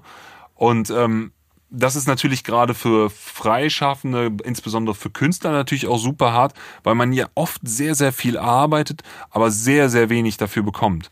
Und deswegen ist das in diesem Game natürlich noch viel frustrierender, da hat er auch diesen coolen Satz, wobei die meisten Jahre waren kohlemäßig ziemlich kacke, miese Hassel, doch Geld war immer sekundär. Ich wüsste gar nicht, was ich machen würde, wenn ich kein Rapper wäre. Ähm, das ist auch wieder so ein paar coole und wichtige Sachen. Ne? Das ist, geht einfach darum, dass es wirklich für Künstler sehr schwer ist, in dieser Welt zu überleben. Kommt ja auch nachher noch der Beruf für Freiblu äh, der Freiberufler, äh, der Blues der Freiberufler. Der Blues der Freiberufler kommt ja auch nachher noch. Machst ähm, du mir bitte einen Bewirtungsbeleg? kennst du, ne? Ähm, das ist, die meisten Jahre sind da kohlemäßig immer hart für die meisten Leute. Also da gibt's nur ganz wenige, die wie Dieter Bohlen da wirklich so kometenhaft da hochschießen. Der Dieter Bohlen ist, glaube ich, auch sehr jung schon berühmt geworden. Ähm, es ist auch immer miese Hassel. Aber da, da kriegst du einen Burnout, da wirst du krank, da wirst du, das macht dich kaputt so, du wirst zu schnell alt. Aber ey, da da sagt er, das ist ja auch wieder für ganz viele Leute wieder so, können sich damit identifizieren wahrscheinlich. Weil was soll er denn machen, wenn er kein, der will Rapper sein. Ich kenne das von Leuten, die Klavier spielen oder sowas, die einfach sagen so, ey, ich will mein ganzes Leben lang Klavier spielen, so. Ich werde keinen anderen Job machen außer Klavier spielen und da ist mir auch egal, dass ich irgendwie auf vier Hochzeiten Mhm. Ja, ist äh, doch bei uns spiele. beiden das Gleiche. Du sagst, Ja. ich mache die ganze Zeit Musik, Ja, ich genau. meine, ich, mein, ich muss Filme machen so und das müssen wir halt dann durchziehen. Ja. Und wir sehen da keine Alternative und dann Nee, wir- wir wollen da keine wir, sehen, so, Das hatten ne? wir ja auch schon bei Jessen auf seinem Album mit 1985 mit dem Song, wo es ja auch genau das Gleiche ging. So, es war halt klar, es wird Musik gemacht so und dann wird es durchgezogen. Ja, das ist, kennst du, hab ich, haben wir schon mal drüber geredet, wir können es hier nochmal sagen, diese Studie, Does Music Make You Sick? Mhm. Ja, hatten Ähm, wir schon drüber geredet. Genau. es- es- ich weiß nicht, ob es im Podcast war oder Also privat, die, ist, die ist ganz interessant, darum geht es ganz, ganz grob jetzt zusammengefasst darüber, ob im Bereich der Kreativen irgendwie eine, eine höhere Gefahr ist, depressiv zu werden. Und äh, ich nehme es mal vorweg, die Studie sagt, dass man irgendwie bei, boah, man könnte jetzt selber nachlesen, das Music Make You Sick, aber eine ganz hoher Prozentsatz, ich glaube 70 Prozent, 75 Prozent aller Leute, die im Kunstbereich, das war eine Großuntersuchung in England dort, die gesagt haben, ja, es ist, es, also ich war auf jeden Fall mal depressiv. Das kommt ja bei Fettoni später auch noch, diese Zeile, dass er depressiv war. Burnout kam schon, ähm, dass er einen hatte. Und das ist er gerade, hat gesagt, es hat niemand diagnostiziert, aber er stand definitiv ganz knapp davor. ja, ja, da, bei, wir spoilern jetzt, aber nachher, wo es um das Schauspielern geht, da Genau, sagt er, ich hatte eine Panikattacke, Panikattacke auf der Bühne und sowas. Und dieses Das Music Make You Sick kommt, ich kürze jetzt wieder und äh, kürze ganz viel ab, aber kommt eigentlich auch zu dem Schluss, Musik ist eigentlich gar nicht das, was dich krank macht, aber was dich krank macht, ist halt diese verrückte Musikindustrie, wo du nur dann gemessen wirst, wie viel Spotify-Klicks hast, wie viele Aufrufe, wie viele Likes Du kriegst wirst du auf ein Foto. verglichen mit allem. Ja, du musst dich immer, immer kommerzieller Druck. Es geht nicht darum, dass du einen tollen Song schreibst oder sowas, der Leuten gefällt und glücklich macht, sondern es geht darum, dass der 44 Millionen Mal angeklickt wird. Das ist das Ja, eigentliche, wo er dann nämlich auch irgendwie in einem Interview halt auch meinte, wie, wieso sollte ich mich mit einem Capital Bra vergleichen? Das ist was ganz anderes. Wir machen zwar theoretisch beide Rap, aber es ist halt was, ja, oder es ist Musik, halt nicht die ne? gleiche, Aber ja, aber es ist halt nicht, das, du kannst das nicht vergleichen. Es ist einfach nicht möglich und da muss man sich wahrscheinlich irgendwann einfach zwingen, sich davon frei zu Und machen. da muss man sich, glaube ich, auch die Größe Und einzugestehen. diese- auch ein Fettoni hat ja diesen Anspruch an sich gehabt, Paul McCartney zu werden. So, ich kenne das ja selber, was man ja, oder für zumindest sich die Idee im Hinterkopf, so, Ja, ja. irgendwie so diesen, wahrscheinlich wirklich so ein Anspruch von allen geliebt zu werden und die Mucke zu machen, die alle feiern und mit von der Mucke geil zu leben und was weiß ich, vielleicht will er keinen Sportwagen haben und keine Gucci-Tasche, aber er würde vielleicht auch gerne eine schicke Wohnung irgendwo haben und ein Auto vom Metze zum Studio zu fahren, ne? Und dass man diese Ansprüche halt irgendwie erst langsam realisieren kann, vielleicht gar nicht realisieren kann, das muss man, glaube ich, auch ja, akzeptieren lernen. Und das zu verarbeiten ist auch ganz hart, dass man eigentlich startet und man will der coolste Rapper auf der Welt werden. Ne? Man möchte mit seinem Style, dass einen alle Menschen lieben, aber man lernt dann oder man sieht dann auch ganz knallhart, oh halt, ne, ich habe jetzt vielleicht nicht den Style, wo irgendwie 40 Millionen Downloads in den ersten zwei Tagen kommen oder 40 Downloads, 40 Millionen Streams meinte ich natürlich. ähm, ja, äh, das ist jetzt wieder viel reininterpretiert, aber habe ich so ein bisschen das Gefühl, dass da auch jemand quasi mit sich selber redet und auch sagt so, ey Mensch, ich kann das, diese hohen Ziele, die ich immer an mich hatte, die kann ich gar nicht erreichen irgendwie. Da muss ich auch mir ganz ehrlich eingestehen, das kann ich gar nicht erreichen. Und ich Ja. muss dankbar sein, dass ich, was du auch am Anfang gesagt hast, jetzt davon leben kann. Aber nie ein Dieter Bohlen werde oder ein Capital Bra dann vielleicht, ne? Ja, und wo wir gerade bei Künstlern, die an die Spitze sind, äh, wollen, sind, wie kommt man am schnellsten an die Spitze? Richtig, mit dem Aufzug im Burj Khalifa. Ist und der so schnell, ja, ne? der ist äh, fucking schnell. Also ich glaube, als der da eingebaut wurde, war es wahrscheinlich der schnellste der Welt. Vermutlich gibt's inzwischen in Deutschland irgendwo einen schnelleren, weil wir haben hier die krassesten Aufzugbauer. Die haben auch die äh, Drehtüren und so weiter wurden auch von Deutschen da konstruiert, weil die ja besonders krass sein müssen, weil die Windstürme aushalten und so. Egal, anderes Deutsche Thema. Drehtüren sind die krassesten. Ja, Ingenieurkunst allgemein, ja. Also die Nee, deutsche Drehtüren. wir haben ja auch hier in Deutschland äh, so einen Turm gebaut äh, von irgendeiner Aufschulfirma, die einfach, der einfach nur dafür da ist, Aufzüge zu testen. Ein richtig hoher Turm. Äh, kann man kann man auch besichtigen und da für den schnellsten Aufzug der Welt fahren oder sowas. In die Richtung. Von Aber Dieter springen wir von 84 BPM, jetzt direkt wieder auf 142 BPM. Theoretisch werden wir langsamer, weil es im Halftime ist. Aber ist natürlich erstmal schneller. Wir kommen wieder in das perfekte Trap-Tempo. Und das hier ist halt ein richtiger Trap-Song. Also auch ohne groß Ironie oder sowas. Das ist wirklich ein. Ja. Ja, der, der nimmt halt unironisch alles auf, was im Trap ist. Ist halt ein richtiger Banger. Und natürlich auch zusammen mit dem kommerziellen Rap-Geschäft mit Casper, äh, mit dem Fantoni auch schon auf Tour war. Und Casper ist wohl während der Tour auf ihn zugekommen, meinte, wir müssen mal ein Feed machen. Da war er ganz happy, weil er dann Casper nicht fragen musste, irgendwie so. Genau. Also äh, auch von den Akkorden her ist es richtig Trap. Es macht Cis-Moll, As, Dur. Und das ist für mich immer so dieser Ami-Style. Die Deutschen machen Mhm. immer gerne Cis-Moll, As-Moll. Und die Amis machen gerne dann das As-Dur. Das klingt so ein bisschen schräg. Das erinnert mich persönlich, glaube ich, immer an Big Pimpin und sowas. Von äh, Jay-Z. Jay-Z. Von Timbaland produziert. Hoppala. Ähm, ja, das ist so eine ganz klassische Trap-Akkordabfolge. Wo du gerade schon Casper gesagt hast, wie findest du denn den Casper-Part? Ich find's erstmal interessant, dass Casper sich irgendwie über die Conscious-Album Alben durch, durchschlängelt. er war bei Dendemann mit drauf, war bei Jessin mit drauf, jetzt ist er bei äh, Fat Tony mit drauf. Ist irgendwie schon. Ist vielleicht so ein. Artist, der nicht aneckt, so, ne? Der hat so eine, so eine Pop-Attitüde auch schon, er hat weil eine er so, Pop-Attitüde, aber er ist noch cool im Underground. Ja, ja, es ist, und ich weil er glaube, halt auch daher kommt und weil er ja auch selber mit zu den Revoluzern gehörte. Und ich, Ich glaube, die glaube- Revoluzer, die, die biedern sich dann auch nicht so schnell an. vielleicht, ne, ist auch ein cooler Typ. Ich muss jetzt leider sagen, auch wenn es da vielleicht dann direkt harten Hate gibt oder sowas, aber war, war jetzt nicht so der geilste Part, oder? Wie, wie fühlst Also du er, das? er kommt definitiv nicht in Nicht- meine Top 10 und er war auch nicht so geil wie der auf meiner Kugel, aber er hatte schon ein paar richtig geile Lines drin auf jeden Fall, aber ich habe mir nur er ist, er ist nicht der krasseste Trap-Rapper. Er hatte ja auch halb mal so mit... wild, halb so wild, hm, eher wie Tiere im Zoo. ja, Hä? das zum Beispiel, wahnsinnig gut. Aber Findest du ähm, findest du gut? Ich fasse jetzt als Beispiel ich fand's dafür. lustig. Okay, gut. Ich fand's lustig, keine Ahnung. Aber Aber er ist schon irgendwie, cool gemacht. Er hat auch so einen geilen Singsang in der ich muss Stimme. sagen, na, das Ding ist halt, was bei Casper irgendwie auffällt, so der, der ähm, geht halt auch irgendwie an Trap immer so mega mit, mit solchen Lines halt ran, so. Weißt, es ist halt irgendwie so, so Leuten, denen man dann einfach durch die Attitüde das verzeiht. Wie bei Dendemann, wenn er halt sagt, Versace, Versace, Gesundheit, Gesundheit. Das ist irgendwie so, bei jedem anderen wäre dieser Witz uncool. Aber bei ihm wirkt er halt irgendwie, weil er halt diese Attitüde hat, die halt so unbesorgt und so, scheiß drauf, ich habe jetzt einfach meinen Spaß hier auf dem Part. Und dann verzeiht man auch irgendwie diesen ein oder anderen etwas uncooleren Vergleich oder sowas irgendwie und findet den dann halt witziger. Weiß nicht, also ich gestehe das Casper definitiv auch zu und fand den deswegen ganz cool, den, den Part. Äh, was ich aber interessant finde, ist, Casper irgendwie hat er noch nicht so richtig seinen Trap-Flow gefunden, weil er hatte zum Beispiel mal mit äh, Montana Max zusammen eine EP gemacht, die äh, unter dem Namen Gloomy Boys. Vielleicht kennen das noch einige Hörer. Die war halt auch wirklich, keine Ahnung, die, die war schon fast so cringy, dass sie wieder cool war. Aber so richtig geil war das auch nicht. Und ähm, ja, er ist halt kein Trap-Künstler. Er sollte halt wahrscheinlich wirklich lieber bei seinen, äh, auch bei äh, 1982 mit Materia zusammen, Adrenalin und so, das ist halt alles irgendwie, das passt halt nicht so perfekt zu Casper. Also ich hatte bei dem Casper-Part, also es ist cool, das ist ein guter Rapper, der kann mit der Stimme arbeiten, macht da alles toll, aber irgendwie äh, nicht für mich, danke. Ja, also Fat Tony ist auf jeden Fall Ja. cooler irgendwie Ja, ist unterwegs. cooler, muss man leider sagen. Also ist ein viel größere Name und sowas, aber Obwohl er auch solche Lines hat, weißt du, wenn du so hast, aber er, er geht halt nochmal anders mit rum. Wenn er zum Beispiel, er beendet seinen Part mit, äh, das ist doch wohl unterste Schublade, wie etwas, man, das man sehr selten braucht, was ein total typischer Fat Tony-Vergleich ist, aber Ist halt cool, auch so ja.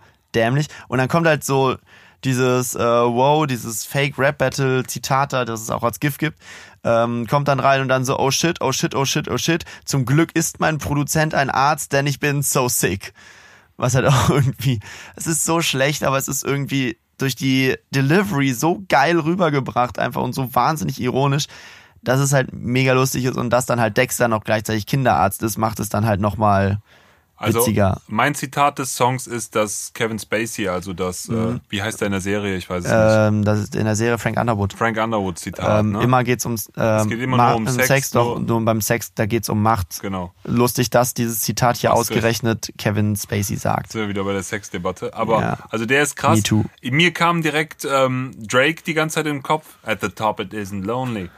So, das ist natürlich genau das Gegenteil. Und dann macht er weiter mit so einem typischen Fatoni-Vergleich. Alle Männer sind Schweine und auch ehrlich voll die Wichser, bis auf mich, doch ich bin fertig wie eine Pizza.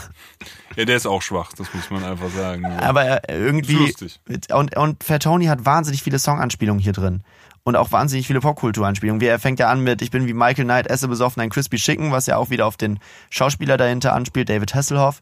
Dann kommen äh, hier die Nazis sind im Parlament und ich scheiße in die Disco, äh, Kraftclub-Anspielung.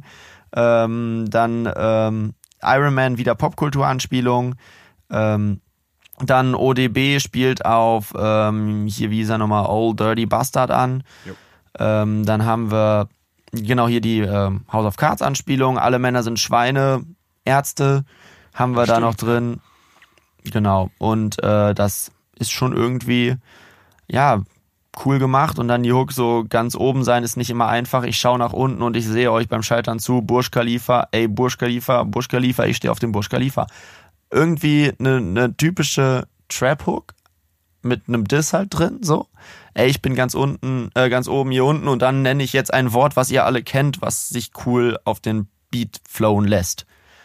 Ja, irgendwie gut analysiert, gut umgesetzt hierbei und dann, ja, mit einem, du findest es schwach, ich find's okay, Casper-Feed abgeschlossen. Ja, also ich finde es nicht schlecht oder sowas, aber ich hätte ihn als Feature jetzt nicht für mich gebraucht. Ja, okay. Ja, das können wir, glaube ich, so stehen lassen. Ähm, Casper, äh, nicht das stärkste Feature von dir dieses Jahr, aber es sei dir verziehen. Also ich finde Casper ist eine coole Sau. Ich habe diesen Podcast von ihm da ein paar Mal gehört, also ist eine sehr, sehr coole Von Sau. ihm und Drangsal ist der. Ne? Genau, ja. Ja, ich mag ja Drangsal nicht so gerne, aber Casper ist auf jeden Fall mega cool.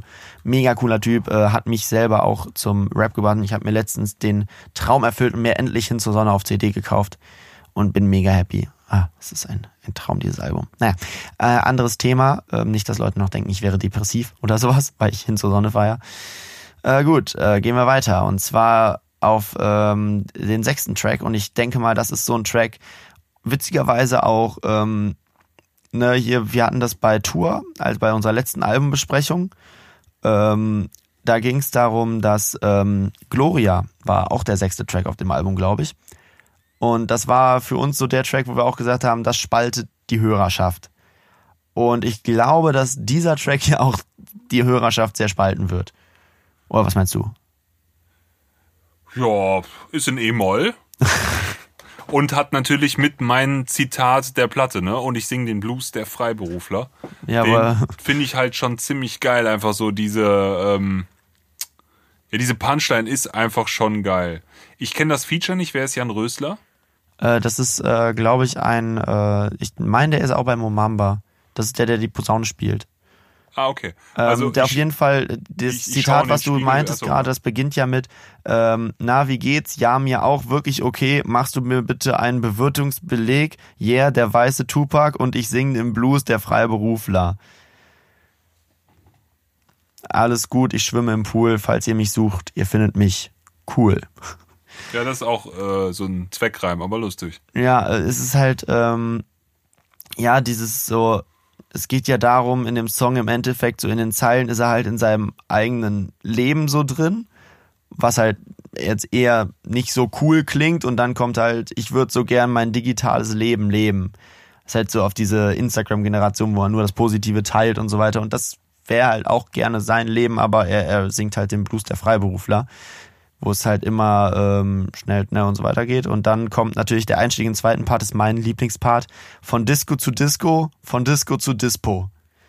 Also erstmal natürlich Shoutout an dich, ne? Ja, klar, das geht um mich. Absolut. Aber es ist halt irgendwie so, irgendwie schön zusammengefasst, dieses äh, Feierleben, was einen einfach nicht weiterbringt, aber einfach nur arm macht und ähm, ja, keine Ahnung.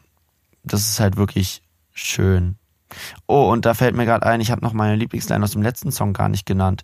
Ähm, das sollte ich vielleicht noch gerade nachholen, bevor Lustig ich das finde ich, ich vergesse. kann auch ohne Arte durch die Nacht. Ja, genau. Und im vorherigen Song sagt er, ein Tag ohne Alkohol ist wie?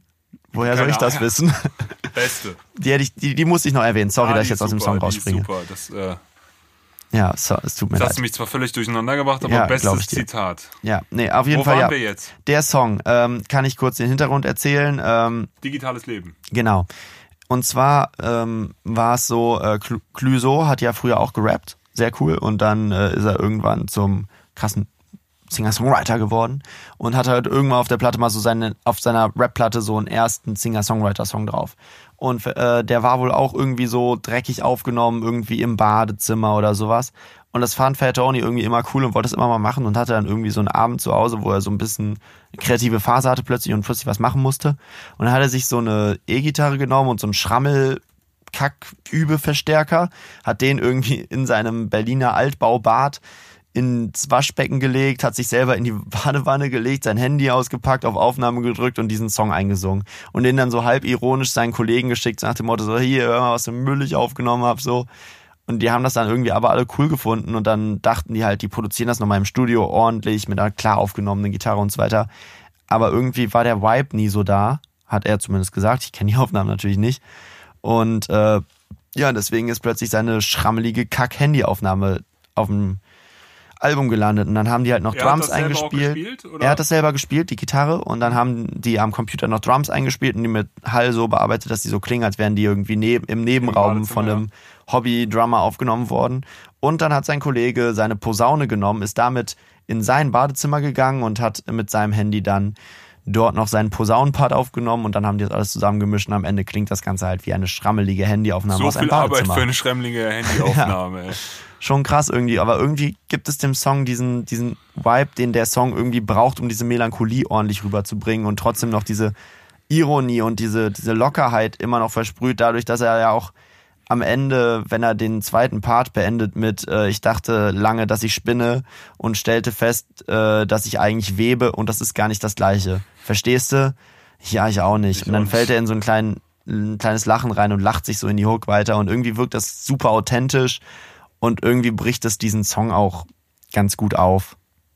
Finde ich eigentlich schön für so ein kurzes, kleines Stück. Und ich mag es sehr gerne, aber ich kann mir vorstellen, dass. Ist auch sehr künstlerisch dadurch, ne? Ja, es absolut. betont so eine künstlerische Art dann. Ja, aber für viele Leute ist das vielleicht auch so cringig künstlerisch. Keine Ahnung.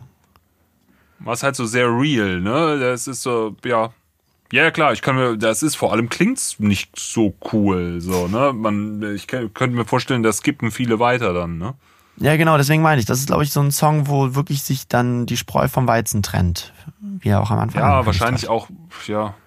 Ja, auch viele, die dann den Text nicht so interessiert oder sowas, sind wahrscheinlich schnell raus, weil es so, ja, es ist so eine sehr künstlerische Sache. Man muss sich da schon auf das Ganze einlassen. Ja, auf Tony einlassen, so. Ja. Es kommt noch ein zweiter Song, bei dem das genau der gleiche Fall ist. Nein, nein, ähm, nein, nein, nein.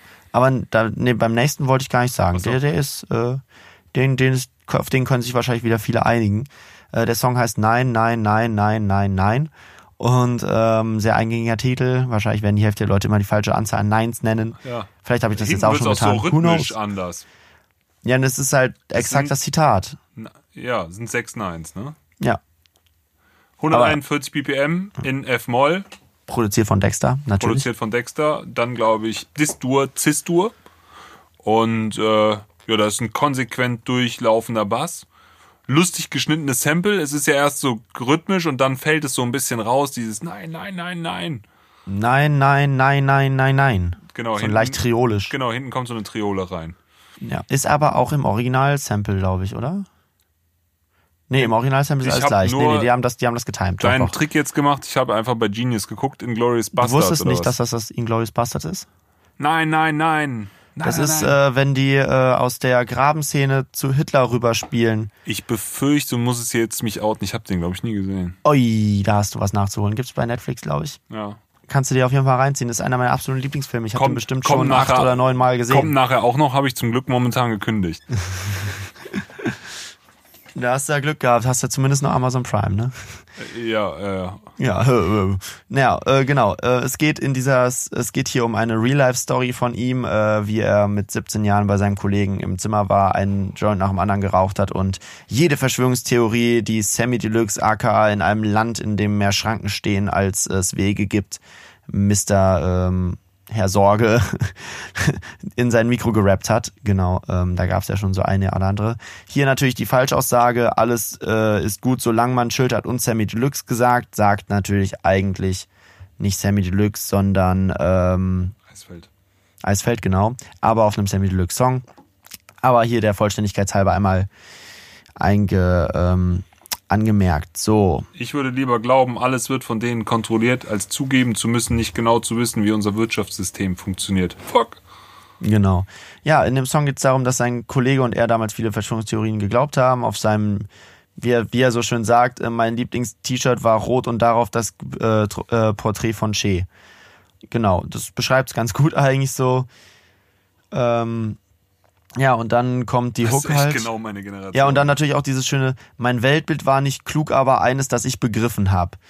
Ähm, und dann sagt er, ich wünschte, es wäre es alles, äh, es würde alles einfach sein, einfach einfach sein, aber nein, nein, nein, nein, nein, nein. Es würde alles so viel leichter sein, voller Leichtigkeit, aber nein, nein, nein, nein, nein, nein.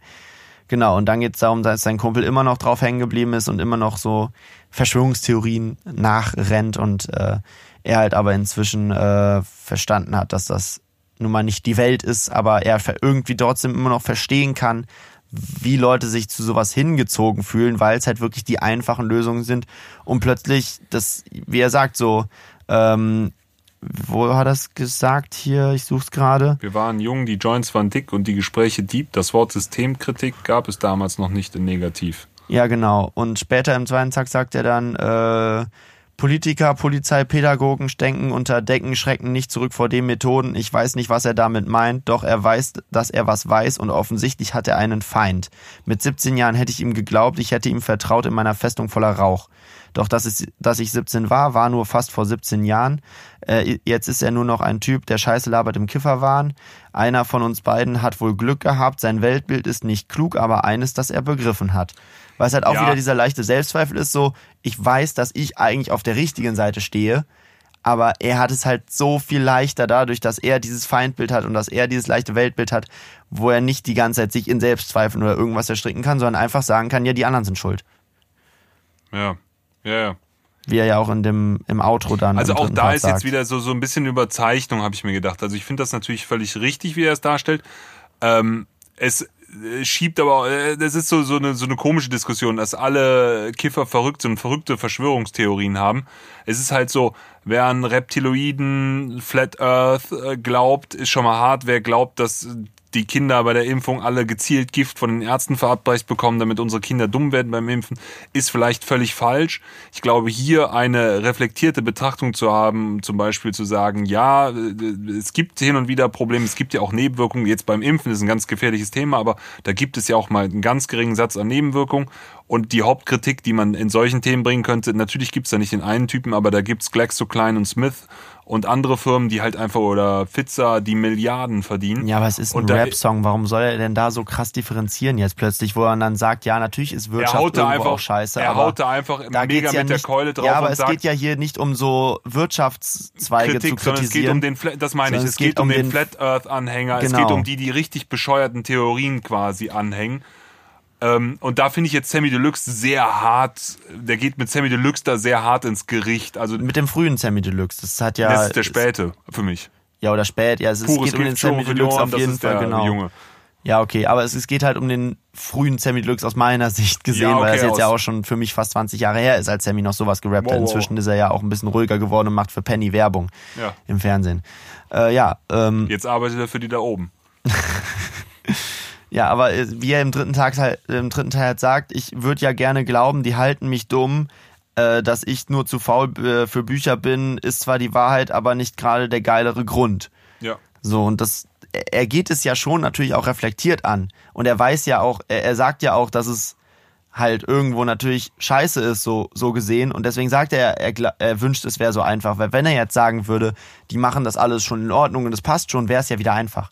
Also es ist ja jetzt nicht so, dass er diese Pharmakonzerne, die arsch viel Geld verdienen oder die Banken oder wie auch immer aus der Kritik raushält, sondern er sagt halt einfach, es ist nicht so Ja, leicht zu sagen, die stecken ja. alle unter einer Genau, Decke ja, und es wäre eine große Verschwörung von einem Geheimbund und wir könnten nichts Genau, mehr das tun. ist das Bescheuerte. Also diese, das kann ich mir aus, ich kenne solche Leute jetzt gar nicht, aber da wird es wahrscheinlich wirklich genug geben, so, ne? Ich, ich bin den Leuten zumindest im Internet schon begegnet. Wahrscheinlich also im unter meinem Internet. letzten Video zum Beispiel war dann auch eine, wer sagt mir denn, dass diese Wissenschaftler nicht alle gekauft sind? Und ich sag so, wer soll denn hunderttausende Klimaforscher auf der Welt kaufen. Wer hat denn den Vorteil also, davon? Ist natürlich richtig, Forscher können immer gekauft werden. Es gibt Firmen, die, die, Forscher, bauen, die gekauft sind, Ich- nachweisbar ich- sind alle die, die den Klimawandel von den Menschen ja, also, leugnen, ich will jetzt gar nicht zum. Klimawandel, aber natürlich haben Siemens und Bayer und Co. haben natürlich Das war ja selber beim Dieselskandal das gleiche. Haben sie ja Die bei haben ja auch Extra 3 zum eigene Beispiel, äh, bei Wissenschaftler. Extra 3 bei äh, die Anstalt sehr schön auch wieder aufgedeckt. Äh, oder was heißt aufgedeckt? Die haben ja nur Medienberichte auch wiederum aufgegriffen, dass wirklich, es gab, glaube ich, vier oder fünf Experten, Lungenärzte, die diesen, äh, die diese Unwahrheit verbreitet haben. Und es lief in allen Medien hoch und runter. Ja, ja. Und es gab sehr, sehr viel Beweise, die dagegen sprachen, dass, dass äh, Feinstaub der Lunge nicht schädigen würde. Und trotzdem haben Leute so getan, als wäre das jetzt eine Debatte, die man führen müsste. So, und daran sieht man ja, wie solche Debatten manipuliert werden können von den großen Konzernen. Also einigen wir uns darauf, es ist leider nicht so einfach. Ja, genau, es ist nicht so es Ist so einfach. ein, nicht so einfach. Ne? nein, nein, nein, nein, nein, nein. Ja, die Medien sind schuld und wir haben alle bald BSE. Ich würde sagen, das äh, passt. Ja, also, was ich sagen wollte, er zieht da echt krass über Sammy Deluxe her und Sammy Deluxe hat damals halt zum ersten Mal oder als einer der wenigen auch so politische Themen reingebracht. Aber natürlich auch völlig überspitzt. Ne? Ja, ja. Natürlich haben wir heute nicht alle BSE. BSE war gar nicht so schlimm, wie wir heute gemerkt haben. Andererseits, äh, eben hat er auch gesagt, irgendwie die ganze Generation nicht auf Depressiva und Nummer eins ist gerade der Hit Tilidin. Ähm, irgendwie, ne, oder meine ganze Generation auf Pillen, irgendwas, ich krieg das auch nicht mehr zusammen, aber in diesem Song, das ist doch alles weg, ist das nicht alles weg? Mich endlich auf oder SOS? Weck mich endlich auf ist dieser, wo er einsteigt mit äh, Weck mich äh, auf, aus diesem Albtraum alle bla bla bla. Die Politiker Äh, wo er halt, die Ja, wo er anfängt mit äh, diesem schönen Satz, äh, in einem Land, in dem es mehr Schranken gibt, äh, in dem mehr Schranken stehen, als es Wege gibt. Ja, also das ist, ich finde es bis heute ein großartiger Song, aber natürlich von der anderen Seite jetzt völlig überzogen gewesen. Er hat, er so, hat ne? seine schönen Bilder drin und er hat auch seinen Protest damit gut ausgedrückt, aber es ist halt trotzdem auf anderem Background ein bisschen verstrahlt gewesen, so ein bisschen was er da. Aber das Möchte wollen wir jetzt gar nicht mehr sagen, bewerten, weil cool. es ist schon ziemlich Alles lang her cool, und Mann. wir, wollen jetzt kein Fass aufmachen wegen Sammy, also das wäre nun wirklich unnötig. Fangen wir da mit einem geilen Zitat an bei Alles cool. Ja. Ich gehe ins Studio, dann bin ich im Studio. Yeah, welcher Hurensohn brachte WLAN in dieses Studio? Ich selber. Anstelle etwas zu rappen, bestelle ich etwas zu essen. Schau einen Film mit Jason Statham. Yeah. Und da ist noch mein Lieblingszitat dahinter. Äh, er ist ein Dude, der in Zeitlupe aus einem Porsche, Porsche springen kann. Ich bin per Du mit dem Fudora-Lieferant. Ja. Und er hat einen hämischen Blick und doppelt Käse für mich. Ich bewege mich nicht, bitch, ich nehme den Lift. Es ist irgendwie. True to that. Ja, es ist, also ich dachte mir schon, dass du diese WLAN-Lines feierst. Ich wollte auch schon sagen, die hat uns auch schon den einen oder anderen produktiven Vor- oder Nachmittag gekostet, jeden diese. WLAN-Leistung. Dass man nicht kifft, heißt auch super. Dass man nicht kifft, heißt noch nicht, dass man sein Leben im Griff hat. No, mein, Mein Netflix-Account hat mein Leben gefickt. gefickt. Yeah. Ja, genau. Das Ah. ist, Oh, sorry. Jetzt, jetzt haben wir gar nicht den Song eingeleitet. Es Ja, geht das jetzt gerade um alles gleich. cool von Ja, Fe- genau. äh, Dexter und Fit, äh, Fit Miller. Das machen wir, wenn wir Fit Miller, fertig sind. Wollte ich nur kurz gesagt haben. Ja, mach weiter mit den Lines. Das Äh, gibt sehr viele gute. Der, also ich fand noch eine, das ist eigentlich auch schon die letzte, die ich mir rausgesucht habe, mit der ich natürlich top relaten kann, mit der ich top relaten kann, ist, will ein Ticket kaufen, greife in die Tasche, Handy nicht drin, aha, ohne Handy kenne ich nicht mal meinen PIN. Was für ein Penner ich doch bin, sagt Ja, er dann. das ist, äh, ja, kann ich 100% mit relaten. Ich kann viel ich weiß mehr nicht, ob, relaten Ist das, ist, passiert dir das auch schon? Nee, Hast du deine nicht. Ich Pins im Handy Pins oder kennst alle. du? Ich kenn also ich meine kein, Passwörter nicht, aber meine Pins kenne ich. Ich kenne meine Pins. Früher also kannte ich die noch so. Bankkarte, Telefonnummer habe ich alles im Kopf. Ja, aber ich habe also ja okay. Und ich habe äh, ich hab noch so einen Online-Service, bei dem ich meine ganzen Passwörter habe, aber die brauche ich ja nur, wenn ich mein Handy oder mein ist vielleicht Laptop auch ein habe. Luxusproblem, aber ich habe eine Visa-Karte, noch eine Mastercard, die hier und da. Ich kenne doch keine Passwörter. Ich habe die alle irgendwo verschlüsselt aufgeschrieben. Im, Im Zettel im Portemonnaie oder in einer verschlüsselten Notiz auf dem Handy. Natürlich äh, völlig geheim an einem An einem in sicheren Ort. Naja, ähm, was ich am, was ich relaten kann, ist, ähm, gestern ging ich früh ins Bett, zumindest habe ich es vorgehabt, doch dann habe ich bis 5 Uhr eine Serie gesch äh, geschaut. Die war nicht mal gut. Yeah, ich bin sehr schlau. Und dann weiter geht's später dann noch mit, ähm, hier, warte kurz.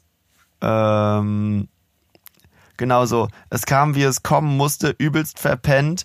Äh, denkst, äh, kennst du so Typen, die rennen, wo man denkt, okay, das ist so ein Typ, der nie rennt. Ja, genau so einer war ich. Ja, das ist nice. Damit, ich kann damit sehr relaten und ich habe mich schlapp gelacht, als ich das Bild das erste Mal gehört habe. Kennst du so Typen, wo man denkt, okay, das ist so ein Typ, der nie rennt, ja. Yeah. Und dann kommst du im Bus an und äh, Leute denken, du hast eine Lungenentzündung vor lauter. Boah, das ist so hart, wenn du im Bus ankommst, du hast so einen Turbosprint auf 400, 500 Meter hingelegt. Das ist die eine Person, die keine Kopfhörer anguckt und dich blöd anschaut. Und dann stehst du so in dem Bus, kommst da rein, bist du zwischen Asthma und äh, Tod schon so und probierst irgendwie nach Luft zu ringen und so der ganze Bus guckt dich so ein bisschen fragend an, so, was ist der jetzt? Du stehst dann so, ja, alles gut. Ja, das ist Platz. Ja. ja, es ist schrecklich. Naja, äh, so, es ist, der Song ist by the way alles cool. Produziert von Dexter und Fit Meller und äh, Fit Meller kannte ich nicht, aber der macht Sachen für Craig Ignatz und sowas, ne? Mhm. 146 BPM.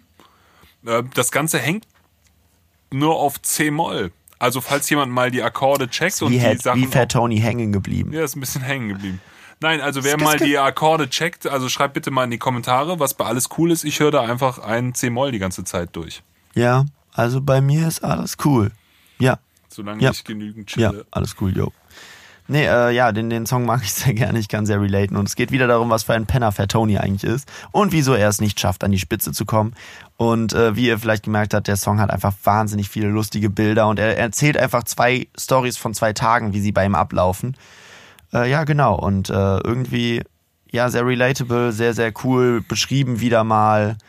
Und äh, ich mag den Song sehr, sehr gerne. Und der ist auch irgendwie, ist er cool gerappt, so weißt du, der ist jetzt irgendwie manchmal verhaspelt er sich so ein bisschen im Takt und so weiter, aber es ist halt irgendwie passt es sehr, sehr zu dem Vibe, den dieser Song hat.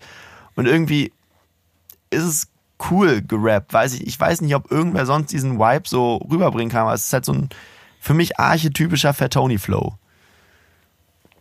Kann ich nicht sagen, ob er archetypisch für Fat Tony ist, aber äh, der, der rappt ultra stark bis, bis jetzt alle Songs durch. Mhm. Also der ist extrem wortgewandt und technisch auch immer on point, hin und wieder einfach zu überladen.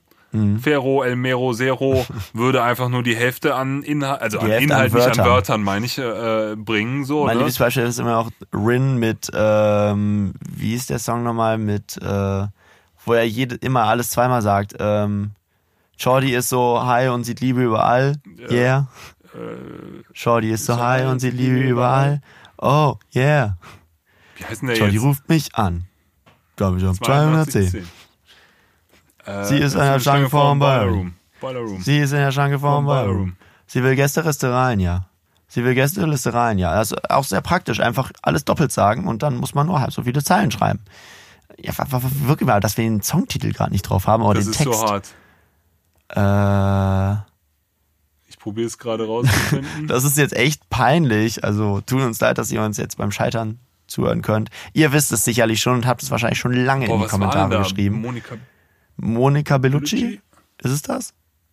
Ich glaube schon. Ich glaube, das, das ist wird Song. sein, das wird sein.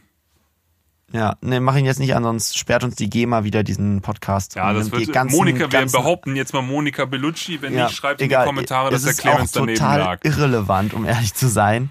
Äh, denn wir gehen jetzt zum nächsten Song über. Und dieser ist äh, ja wieder kein richtiger Rap-Song, sondern bricht halt auch wieder so ein bisschen mit dem Genre auf. Und zwar ist das komplett distorted und mit E-Gitarre und Gesang. Und thematisiert jetzt eigentlich das, was du die ganze Zeit sagen. Der will an die Spitze, schafft's nicht und sowas. Ja, und genau. ist eigentlich jetzt das, die Quintessenz eigentlich von allem. Kann man Ich sehr kurz zusammenfassen, finde ich, diesen Song, weil der halt wirklich sich selber sehr, sehr gut beschreibt. So, ihr seid übelst belesen, habt alle Bücher gelesen, sogar Georg Büchner gelesen, kriegt das alles nicht hin. Leider. Schade. Ich muss damit klarkommen, dass ich äh, nicht so bin.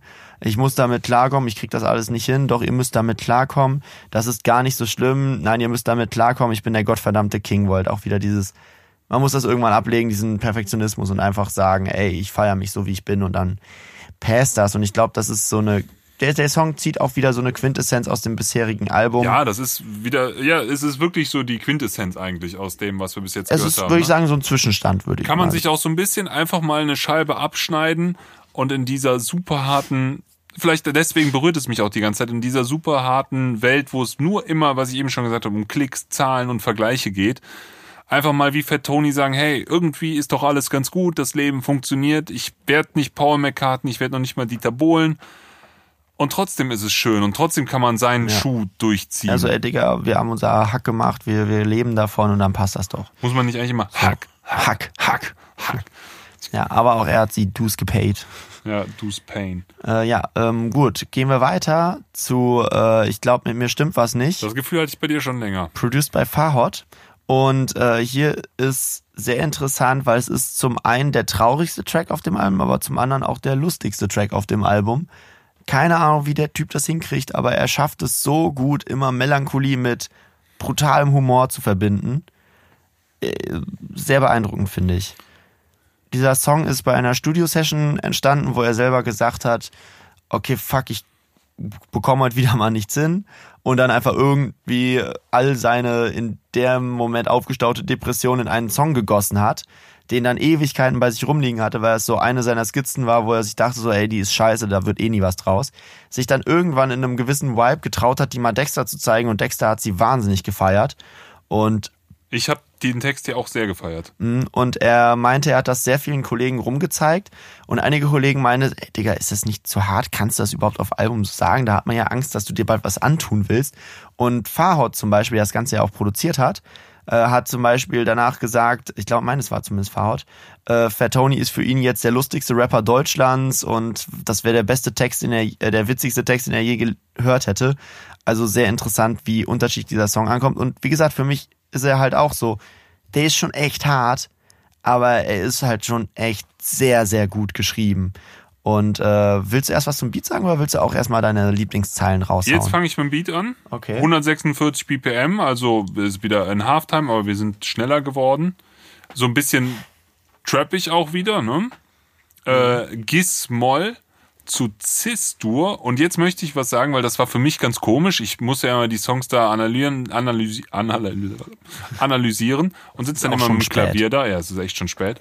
Und äh, habe überlegt, was macht der da, weil der Song ist in Gis-Moll und der spielt, ich übersetze es jetzt, ist jetzt ein abstrakter Gedanke, aber ich übersetze jetzt Gis-Moll Cis-Dur zu A-Moll und D-Dur oder zu A-Moll und D. Und da spielt er über das A-Moll, spielt er die ganze Zeit ein B. In Gis-Moll wäre es das A. Und das ist ein Halbton, das ist schief. Dann habe ich überlegt, was macht er? Und ich bilde mir ein, meine, er macht da jetzt nichts Ungewöhnliches, aber etwas Interessantes und er bleibt die ganze Zeit auf der Dominanten hängen. Er macht Gis, Moll, Gis, Moll, Gis, Gis, Gis im Bass. Er macht eigentlich gar nicht Gis, Moll oder Dur oder sowas. Er macht da eigentlich nur Basstöne. Und das ist Dominante zu Tonika. Und eigentlich ist am Ende löst er immer nur das auf. Und deswegen hängt dieser Song so ein bisschen in der Luft, finde ich die ganze Zeit. Also es ist super interessant, mit was für minimalen Mitteln man die Hörgewohnheiten strapazieren kann. Ne? Also Farhot kann ja jetzt auch keine Oper schreiben für den oder kein Werk oder sowas oder auch nicht, wie hieß jetzt das Alligator-Video, das für so aufwendig Wie zu Hause. wie zu Hause, da so eine aufwendige äh, Collage für den bauen oder sowas, sondern er muss ja in seinen kleinen Möglichkeiten bleiben. Ne? Also er kann ja jetzt nicht nur was ganz Neues machen und aus dem Takt fallen oder oder Halbtöne, also Vierteltöne benutzen oder sowas. Dann würden ja alle sagen, du bist verrückt. Ne? Also er ist ganz innovativ verwirrend und trotzdem hält er natürlich alle Konventionen der Popmusik ein, macht aber hier einen Halbtonschritt über dem Akkord die ganze Zeit. Und dadurch klingt das Ganze schon sehr, sehr schräg. Und das Ganze ist reduziert nur auf Basstöne und eine Melodie, die da drüber spielt. Und insofern, ja, bleibt er zwar in den Regeln, die es gibt, aber strapaziert sie schon extrem. Und das schafft er auch vor allem dadurch, dass er ganz, ganz wenig macht die ganze Zeit. Das wollte ich zum Beat sagen. Fand ich interessant. Ja, cool. Ähm, ja, spannend. Äh, dieser Track ist, glaube ich, so der textlastigste auf dem Album, weil er einfach, glaube ich, mit am meisten Wörter hat. Drei voll ausgeschriebene Parts. Ist wahrscheinlich sogar mehr als 16 Bars, würde ich sagen. Ich habe sie jetzt nicht gezählt, aber ich kann mir vorstellen, dass das nicht 16, sondern 20 oder 24 sind. Ähm, auf jeden Fall erzählt er sehr, sehr viel und es geht halt die ganze Zeit so ein bisschen darum, welche, welche depressive Phasen er in seinem Leben hatte. Wenn er Okay, jetzt lass zum mal Beispiel den lustigen anfangen. ja, die, die äh, lustigste, aber auch mit diebste, die ich hier sehe, ähm, ist, warte kurz, äh, ich suche sie gerade raus, ich will die ganze Passage dann haben. Ähm, mh, hier genau. Ähm, ich hatte sechs Monate leere Batterien in meiner Fernbedienung, weil ich zu faul war, sie zu wechseln. Also musste ich immer aufstehen, um zu zappen. Irgendwann lief da nur noch random Dreisat und es ist nicht übertrieben, wenn ich sage, dass ich 90 Prozent meiner Bildung aus dieser Zeit habe.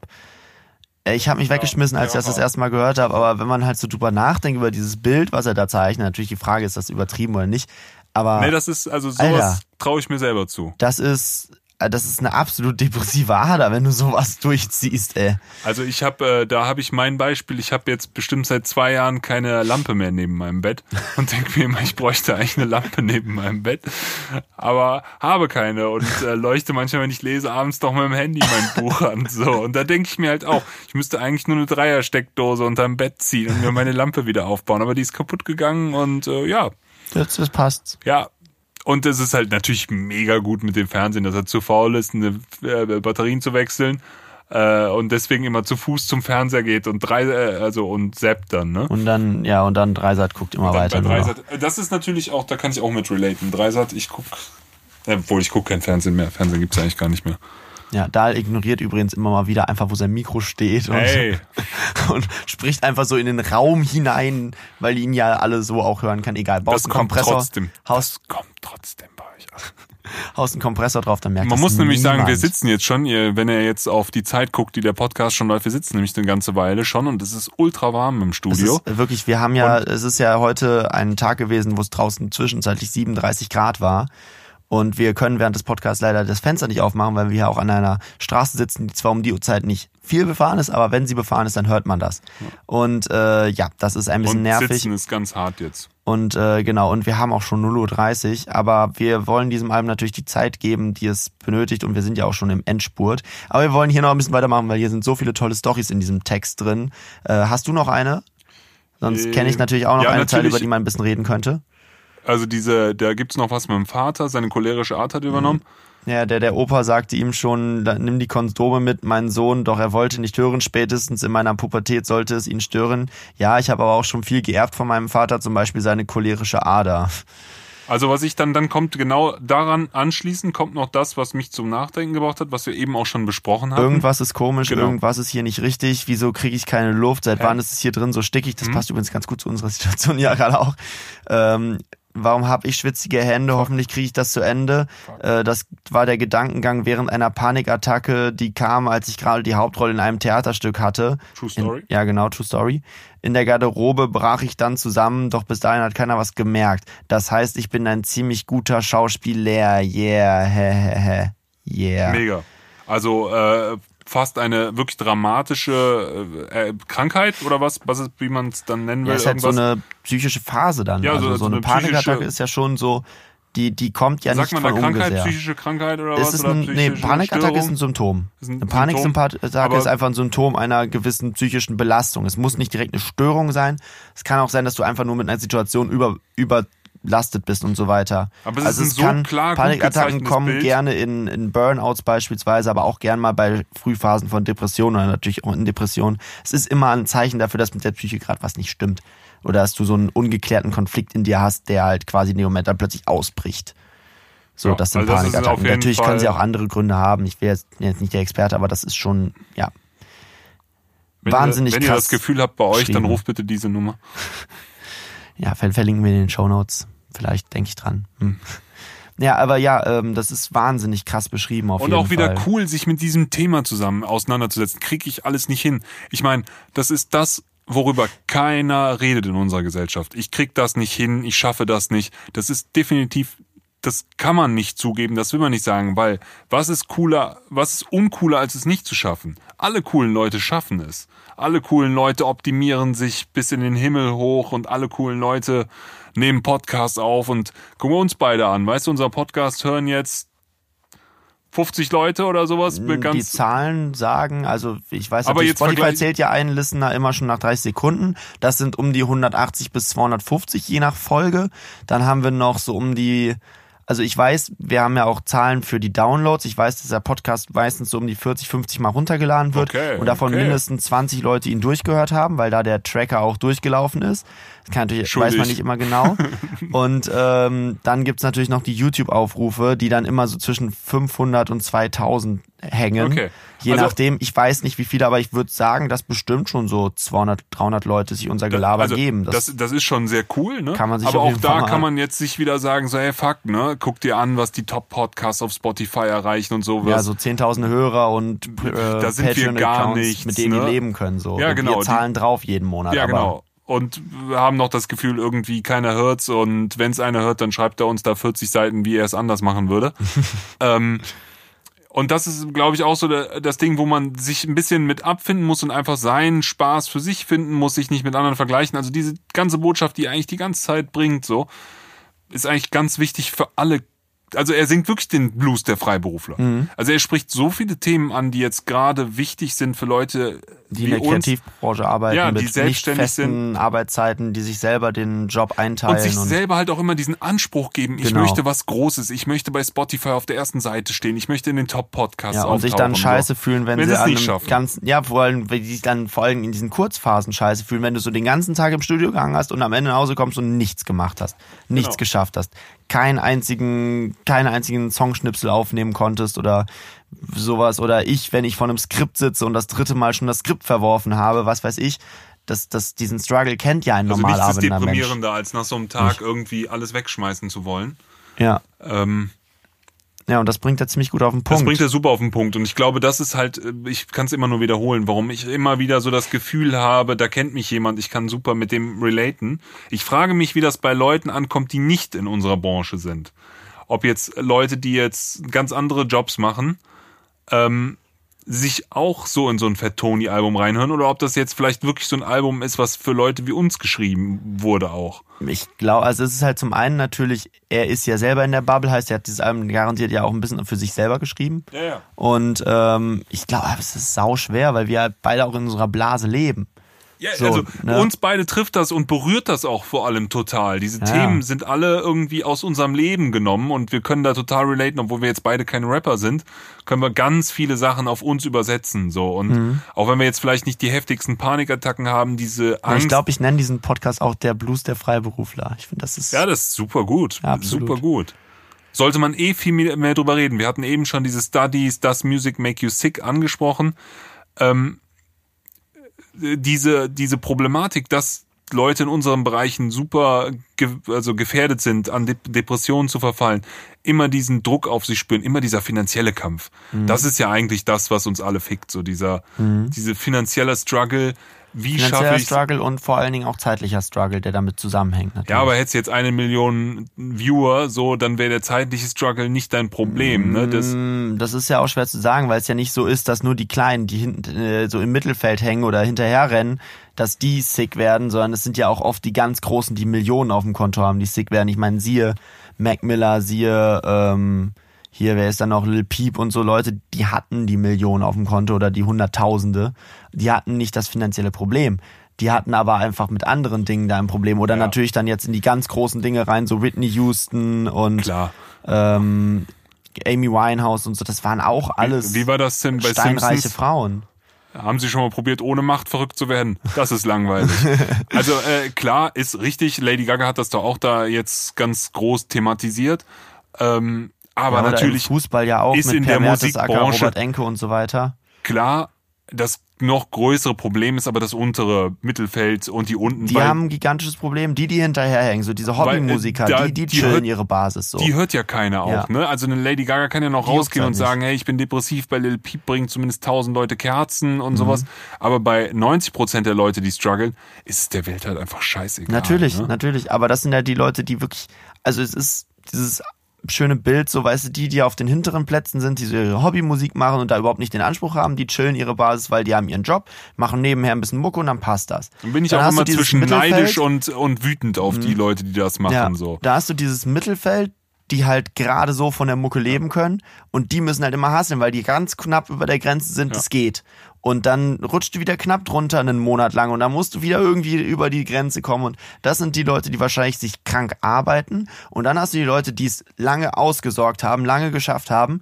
Und dann halt an sich selber zerbrechen, weil Genau, und das ist das eine Prozent. Und dann gibt es in dem einen Prozent halt auch wieder einen kleinen Prozentsatz, der es nicht verdaut, so nicht schafft, da Genau. oben anzukommen. Aber das wirkliche Problem haben halt die Das Mittelfeld 95 wahrscheinlich, Prozent Leute, die ackern, die werden äh, ramdösig und bis depressiv dann. Das hat man ja auch immer so. mal wieder, bekommt man das ja mit, wenn Leute aus einer Crew von einem Rapper sterben, also aus der Crew im Sinne von ähm, der, der DJ. Das hatten wir jetzt bei Cool Savage ja beispielsweise mit seinem äh, DJ Access hieß er auch, oder? Ja, weiß ich gerade nicht genau. Sorry, ich habe wahrscheinlich einen falschen Namen genannt, es tut mir dann leid. Ich glaube auch, anders. Ja, aber egal, auf jeden Fall, der ja auch dann vor einem Jahr gestorben ist und äh, weiß jetzt aber auch nicht woran. Oder zum Beispiel einer aus der Antilopen-Gang war auch depressiv und hat sich dann umgebracht, Nemesis.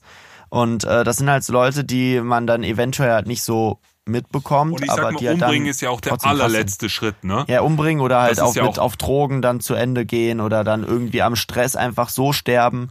Also ich ja auch meine, Thema, genug. Thema Drogen kennst du ja wahrscheinlich auch schon, ne? Also der Griff abends mal zum Bierchen schnell, um irgendwie Ruhe zu finden oder sowas geht ja doch recht schnell, ne? Mhm.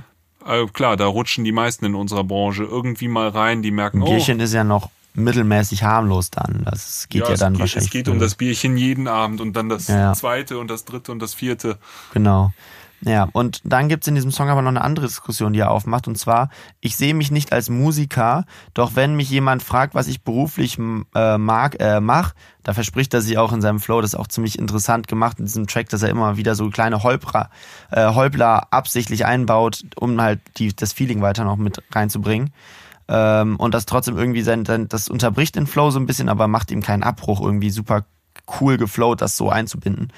Ähm, dann sag ich einfach, ich bin Musiker, doch dann wollen die Leute immer wissen, was für Musik und äh, äh, ich bin versucht zu lügen, äh, denn ich bin unglaublich angewidert von so gut wie allen Männern, die meinen Beruf ausüben.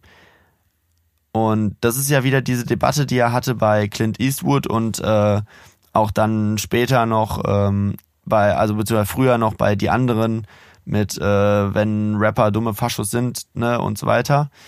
Dann, ähm, ja, wie er auch so selber seinen Berufsstand da immer so, so kritisch sich anguckt und dann so von außen sieht, so, das sind eigentlich alles Menschen oder zum Teil halt Menschen, mit denen ich nichts zu tun haben will oder mit denen ich nicht in einen Topf geworfen werden möchte. Und was Fatoni auch immer wieder in Interviews zitiert hat, ist FR, der so in der Zeit, wo Rap so am Boden lag, mal gerappt hat. Äh, man erzählt Leuten, man ist Rapper und die Leute gucken einen an, als erwarten sie eine Rechtfertigung. Und so ungefähr fühlt Fatoni sich halt auch, wobei es heutzutage halt nicht mehr aus dem Hintergrund kommt, so nach dem Motto so, kann man davon auch leben? Ja. Und, sondern es ist halt mehr dieses so, will ich wirklich mit Leuten wie Capital Bra, Mero oder wie auch immer sie alle heißen, verglichen werden?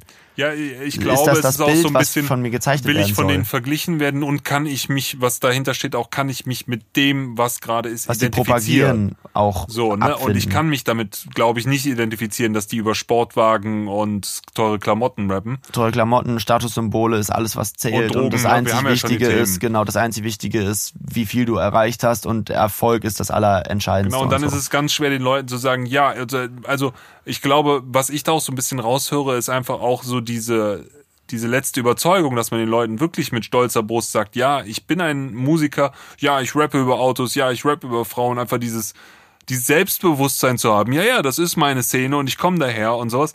Das muss man, glaube ich, auch sehr stark lernen, vor den Leuten selbstbewusst zu stehen und sagen, ja, ich mache genau dieses Ding. Und nein, ich bin jetzt nicht unbedingt der über Gewalt und Drogen die ganze Zeit rappt, ja, aber ich bin auch ein Rapper, so, ne? Und das muss man schon sehr lernen, zu sagen, ja, ich bin Teil des Ganzen, ich identifiziere mich dazu. Wenn ich noch ein ja, Zitat. beziehungsweise die Frage ist ja, ob man sich damit identifiziert. Ja, aber er muss sich ja irgendwie als Er- Rapper er ist halt- identifizieren. er ist halt er ist Teil ein dieser Rapper. Gruppe. Ja, er kann ja, Ja. nicht raus. Aber das ist ja auch Aber er schämt dieses- sich halt. Das ist dieses Ambivalente. Da das wollte ich mit dir auch nochmal, das machen wir garantiert in einem anderen Podcast, aber wo ich auch mit dir nochmal drüber reden wollte, wo man eventuell mal deinen Vater nochmal dazu holen könnte, den alten Musikwissenschaftler, kennen vielleicht einige aus dem Grammy-Podcast. Denn ich bin der Meinung, dass Rap momentan an einem Scheidepunkt ist, wo es dem Rap genauso ergehen wird, wie es dem Rock einst ergangen ist, als sich Rock aufgeteilt hat in Rock, Metal, Punk und so weiter, wo das wirklich eigene Genre wurden, die sich dann nicht mehr als eine Szene angesehen haben. Und ich glaube, dass Rap genau an diesem Scheidepunkt ist, wo das bald passiert. Dass wirklich dann diese Afro-Trapper, die eigentlich schon kein Rap mehr machen, sondern Pop und so weiter, Das würde ja, ähm, das sich würde ja- langsam aber sicher aus dieser Szene herauskristallisieren und dann die Leute, die sagen, ey, wir machen Hip-Hop, wie auch immer, das ist ja vielleicht wieder ein bisschen awkward, aber dass die Leute halt quasi sich, ja, dass die Leute sich dann quasi in ihre eigene Szene zurücksenden und wie auch immer das dann genannt wird. Die einen sind dann die Afro-Trapper und die anderen sind dann die Rapper oder wie auch immer. Das- dass das- die sich dann einfach nicht mehr zu der gleichen Szene zugehörig fühlen. Ich glaube, das ist natürlich ein schleichender Prozess, aber ich habe das Gefühl, dass Rap genau an diesem Punkt ist, wo das bald passieren wird oder bald Ja, übergehen wird. also wir sind ja da. Ja, und ich glaube, da kann man das ja die ganze Zeit. Deswegen ne? fände ich es interessant, mal mit deinem Vater so ein bisschen drüber zu quatschen, um zu gucken, weil der ja diese Zeit miterlebt hat, als der Rock sich so aufgespalten hat. Und als der von der Jugendkultur dann in solche Subgenres zerbrach äh, Ich weiß gar nicht, ob man wegging. das mitkriegt. Das kriegt man wahrscheinlich selbst. nur in der Rückschau mit. Deswegen meine ich ja, Ja, deswegen ja. ist diese Parallele so interessant, weil es ja genauso war Ich habe damals. ja äh, heute im Auto für mich Apache 2.207 für mich entdeckt. Sagt ihr das was? nee. Okay, da machen wir auch mal den nächsten Podcast zu, vielleicht. Also mal so ein paar moderne Sachen besprechen. Zeige ich dir nach unserem Podcast. Wir wollen jetzt nicht zu sehr abschweifen. Lass uns hier bleiben. Aber da Die habe ich die auch bis schon jetzt das zugehört Gefühl, haben, die lassen sich die- davon auch nicht mehr abschrecken, die glaube ich. Die sind eh schon abgeschwiffen. Ähm, äh, also es kommen jetzt überall so neue Styles raus und jetzt wird gesungen plötzlich. Also das wird sich jetzt irgendwie aufteilen. Es werden jetzt einfach mehr Playlists. Aber es wird wahrscheinlich im Endeffekt alles Hip-Hop bleiben. So, wenn einer rappt, werden die Leute sagen, es ist Hip-Hop. So wie wenn die Leute sagen, sie hören eine E-Gitarre, ist es meistens Rock'n'Roll. Ähm, ja, aber ich glaube, hier wird es ja schon ziemlich deutlich, dass dieses Modus Mio und sowas, das wird in den nächsten Jahren sich immer mehr aufspalten und es wird mehrere Playlists geben. Ja, man hat ja schon dieses, dass aus der Szene heraus dahin geschossen wird. Und da hast du immer wieder Leute, die halt dann sich wieder auf diesen Szenecharakter beziehen. Das hast du jetzt auch in dieser Debatte um die gekauften Klicks drumherum, als dann Jan Delay irgendwie was postete, dass er angewidert ist davon und dann das zurückgezogen hat und gesagt hat, ey, nee, sorry, das tut mir leid.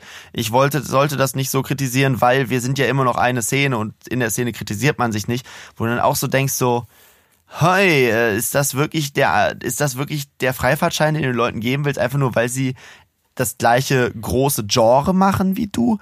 Oder weil du dann die Szene nicht beschädigen willst? Und so sind wir über diesen Punkt nicht schon hinaus, wo Hip-Hop sich aus sich heraus verteidigen muss. Und ich glaube, genau in diesem Scheidepunkt steht Rap. Aber wie gesagt, das ist eine Diskussion für einen anderen Podcast. Ähm, das, da können wir nochmal länger ausholen und müssen vielleicht auch nochmal ein bisschen mehr recherchieren und ein bisschen mehr Nachforschung machen.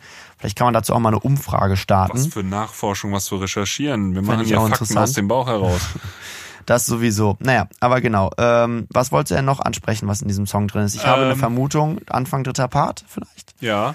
Ähm, ich mache den ganzen Tag äh, gar nichts und fühle mich unnütz. Dabei bin ich immer noch der Beste hier. Doch, äh, doch wenn ich mich so umsehe, ist das auch kein Kunststück. Während jetzt die 90er hätte ich durch meine Musik schon ein eigenes Grundstück. Das in Klammern, das wäre sehr groß. Ähm, über sowas kann ich gut nachdenken. Dabei ist das ja eigentlich Mumpitz. Das ist ein, äh, dieser, dieser letzter Teil, die letzten Zeilen mit den 90er Jahren und das Haus. Über das habe ich so oft nachgedacht. Da habe ich so oft drüber nachgedacht, wenn ich in den 90er Jahren den gleichen Job gemacht hätte wie heute und im Studio gearbeitet hätte, hätte ich viel mehr Geld. Das ist so ein behinderter Gedanken, den ich auch voll oft hatte, habe, wo ich mir auch immer denke, was für ein Schwachsinn. Du hast doch keine Ahnung, wie es gelaufen wäre, wenn du in den 90er Jahren Musik gemacht Ja, genau, hättest. wärst so. du überhaupt groß geworden? Ja, du hättest du Zugang zu einem Studio gefunden, genau. hätte dich jemand reingelassen, so, ne? So, Aber wie genau- viel das gekostet hätte, da Genau allein. diesen, was ein Mischpult damals gekostet hätte, hätte Ja, ich mir nie leisten Mikro. können, so, genau. Aber genau diesen behinderten Gedanken hätte ich in den 90er Jahren das gleiche gemacht wie heute wäre ich reich, so. Diesen behinderten Gedanken habe ich auch immer. Der bringt ja nichts. Der bringt Nee, ja der nichts. bringt nichts, der ist total bescheuert und der ist auch, Der ist eher kontraproduktiv die der ist Zeit. kontraproduktiv und der ist auch einfach, der ist einfach nicht machbar. Der, Mhm. die Überlegung. Aber, also, mega lustig, dass scheinbar auch jemand anders auf der Welt genauso oft an sowas denkt. An so wichtige Ideen. Ja, genau. Und am Ende sagt er auch nochmal, ähm, eins gab mir ein Manager, Dude, einen geilen Tipp. Du bist ein geiler Typ. Äh, True Story, jetzt kommt's. Äh, aber schreib mal einen Hit.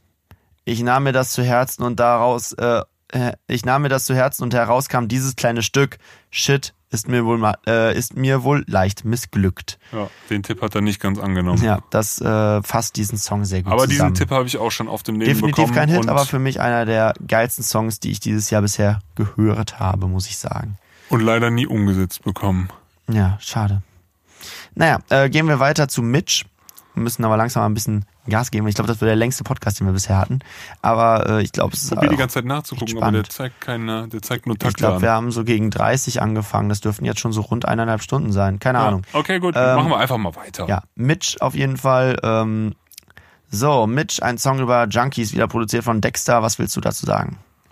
Was möchte ich zu Mitch sagen? Äh, 76 BPM, das Ganze ist A-Moll, E-Moll. Ich finde es ein sehr geiler Bass-Sound, sehr cooler Basslauf. Der ist so richtig schön trocken, hat aber auch so einen knarzigen Anschlag. Also richtig geiler Bass-Sound. Ähm, äh, ich versuche ein Zitat. Ja, ja, schon klar. Ich meine, keiner will so werden. Ich auch nicht. Aber die leben wirklich für das, was sie lieben und sind bereit dafür zu sterben. Davor sagt er noch was mit aller Konsequenz. Es äh, geht, by the way, dabei um Hero Junks in dem Zitat. ja, also ich springe jetzt schon völlig weiter. Ja. Du hast bestimmt noch ein paar andere Zitate. Der, der, der, der Aber Song der ist, ist halt so- storytellerisch aufgebaut. Das Mega geil. Die ziehen's konsequent durch. Ja, weißt es ist du, halt die auch so sterben halb für das, wofür ist sie leben. So. komplett übertrieben, das sagt er auch selber, aber es ist halt wirklich so ein, ja, es ist halt die letzte Konsequenz und das ist ja auch wieder diese, dieser äh, Zusammenhang wieder mit dieser selbstständigen Branche, in die er reingeht, wo er ja auch sagt, so, das, das, das ist im Endeffekt nichts groß anderes, weil das, was du da machst, dich auf Dauer auch umbringen würde. Weil ja dieses Arbeitspensum und dieser Druck an einen selber, an dem verbrechen ja viele, wie wir schon gesagt haben. Und die Junkies haben es ja genauso. So, die sind aber diesem Druck, die sind ja schon auch über diesen Punkt hinaus und haben ein Mittel gefunden, mit dem die diesen Druck halt bekämpfen und ziehen das halt so richtig durch und sind in Anführungszeichen bereit dafür zu sterben, auch wenn es natürlich ganz andere Beweggründe sind. Ja. Ja, aber eigentlich ist dieser Song nämlich ein Storyteller und das hört man im Deutschrap ja heutzutage auch wahnsinnig selten, dass Leute mit einem Setting anfangen und dann eine Geschichte linear erzählen. Und hier erzählt Fatoni, wie er in einer Vorstadtsiedlung äh, aufgewachsen ist, in der Vorstadt, dorfmäßig.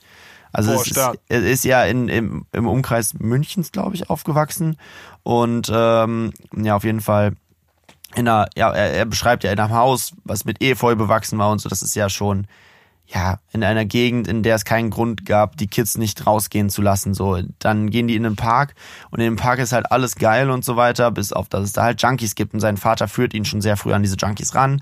Und dann gibt's eben diesen Mitch und so weiter und genau, der ist halt für ihn so ein, so ein Sinnbild gewesen, damals so eine sehr faszinierende andere Welt, quasi so als Kind. Und später geht's dann im zweiten Part darum, wenn er selber dann halt älter ist und plötzlich mit 16 selber im äh, Park sitzt und selber Drogen konsumiert, in Klammern nur kiffen.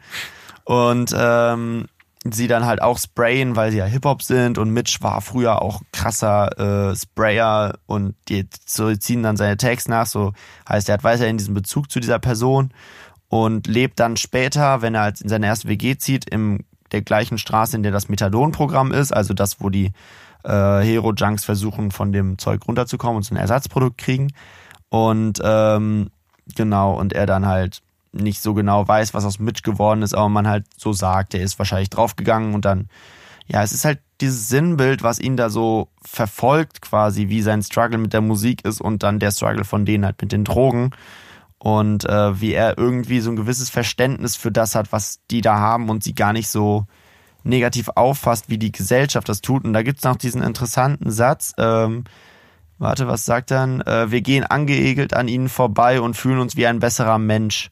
Genau, und dann kommt das Zitat, was du eben meintest, dabei ziehen die nur richtige Dinge durch in letzter Konsequenz. Dass man so ein bisschen Verständnis dafür haben muss, dass diese Menschen in einer anderen Situation sind als man selber und nicht so angeekelt an ihnen vorbeigehen sollte, weil das ja auch äh, irgendwie so ein bisschen den Leuten nicht gerecht wird. Ne? Kann, Ja. war mein Monolog in Ordnung für diesen Konzert? Wie du. Schön, wie du. Ein neuer Beat, wieder produziert von Occupanta und Dexter. Ähm, Der ist, der Text ist richtig unheimlich, finde ich. mhm. Das war so das, der Moment auf der Platte, wo ich, ja, so diese, der, der hat das so schön beschrieben, dass ich richtig Angst bekommen habe. ja. Also, Also, sollen wir direkt, wir springen diesmal mit Zitaten und behandeln gleich nochmal kurz. gerne, gerne. Geh, geh du da ruhig rein. Ich habe da eine bisschen andere Meinung. Ja, äh, äh, ja, es ist so schaurig schön. Er stellt das ja auch direkt positiv dar, aber ich fand zum Beispiel kein kleines Geheimnis mehr hier. Du weißt, was ich getrieben hab? Da krieg ich Gänsehaut. Das ist Vielleicht, das vielleicht sollten wir kurz aufdecken, Ah, falls jemand gerade nicht im Kopf hat. Das ist äh, der Song, dessen Hook dau äh, lautet: Mein Algorithmus, keiner kennt mich wie du, nein, nein, keiner kennt mich so gut, mein Algorithmus. Heißt, er, er teasert quasi einen Liebessong an und dabei ist das ein Track über seinen Algorithmus. Ja. Genau, Also- und jetzt erzähl du weiter. kein kleines Geheimnis mehr hier. Du weißt, was ich getrieben hab. Alles, was ich jemals wollte, hast du dir gemerkt. Was ist daran verkehrt? Was?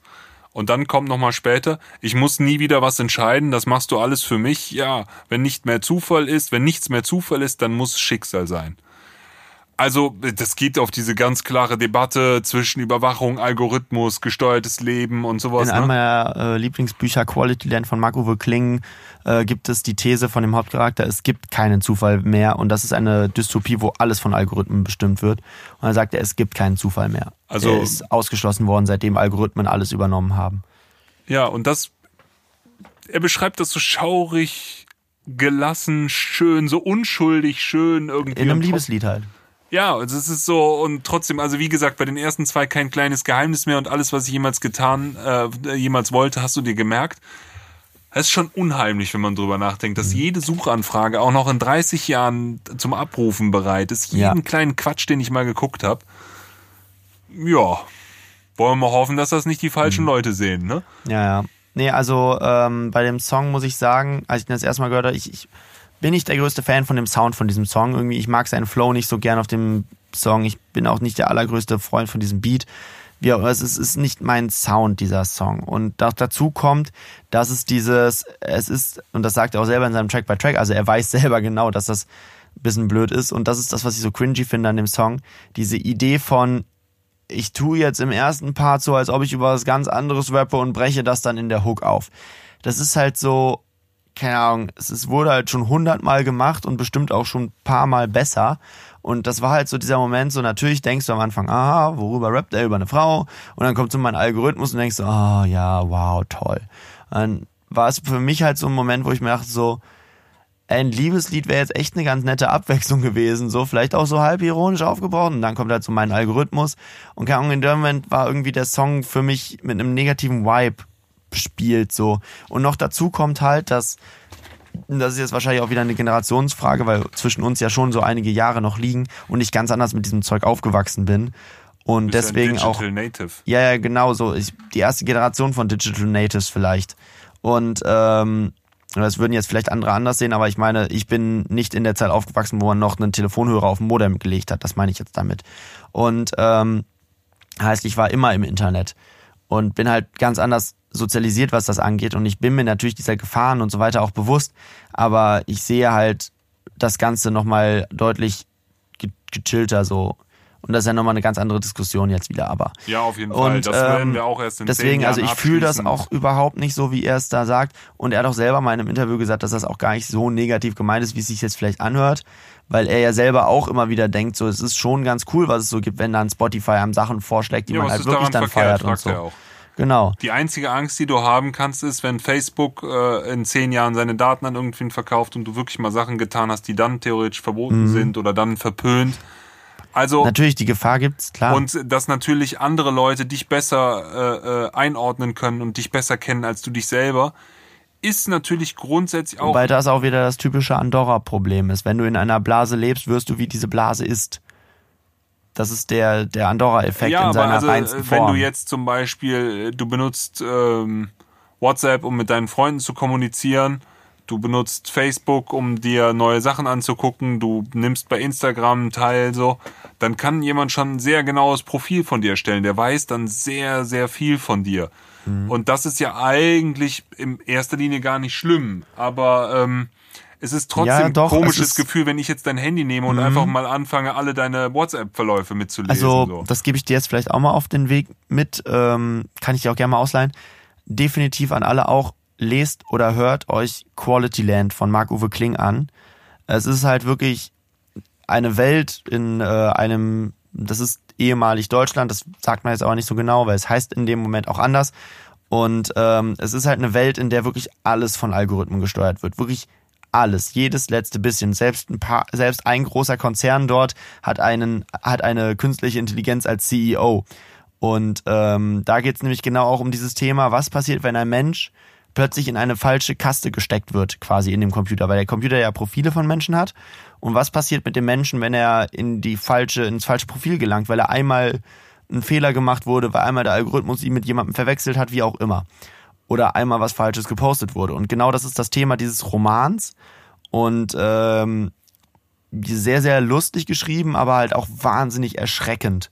Also da hat man dann teilweise wirklich da wurde es mir dann auch Angst und Bange teilweise, weil es ist gut recherchiert, gefühlt so und es beschreibt halt sehr, sehr viele Ängste, die man heutzutage hat, aber auf eine so absurde und lustige Art und Weise, die aber trotzdem so realistisch wirkt, dass es echt hart ist. Und ich glaube, wenn du das hier jetzt schon so beängstigend fühlst, liest dir auf Ich jeden Fall Quality Land so durch. Es ist wirklich, Quality Land ist das Ganze zu Ende gedacht. Und das ist wirklich, Es ist halt einfach Krass. diese, diese simple Feststellung, kein kleines Geheimnis mehr und alles, was ich jemals wollte, hast du dir gemerkt.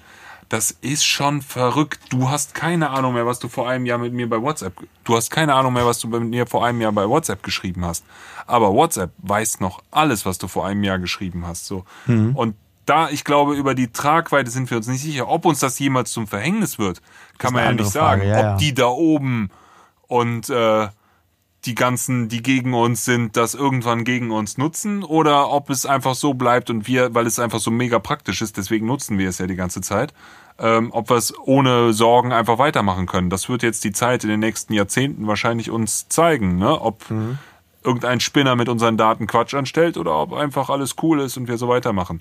Was ein bisschen strange wird, also die Menschen an den Bushaltestellen zu beobachten mittlerweile ist schon ist schon hart geworden, wie sehr wir in dieses Ding ja, ja, auch Leute in werden. meiner Generation, wo ich dann teilweise merke, so, ey, Kollege, leg mal dein Handy weg. Ich hatte du heute- sitzt hier noch mit echten Menschen rum. Also ich bin da zum Glück relativ frei von, weil ich mein Handy wirklich sehr, sehr gut weglegen kann und es einfach ignorieren kann. Also es gibt Leute, die reden mit einem und checken dabei Instagram und das ja, finde ich und schon das sehr finde ich absolut ekelhaft. Also wenn das Leute mit mir machen, dann höre ich einfach auf zu reden. Und dann kommt immer so, hey, ich kann doch gleichzeitig. Und dann sage ich, nein, ich rede nicht mit Leuten, die gleichzeitig in dein Handy gucken. Das mache ich nicht. Ja.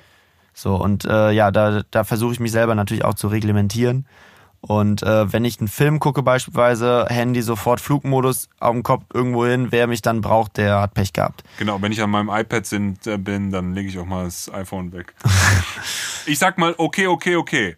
Ja, ähm, wir sind im finalen Song angelangt.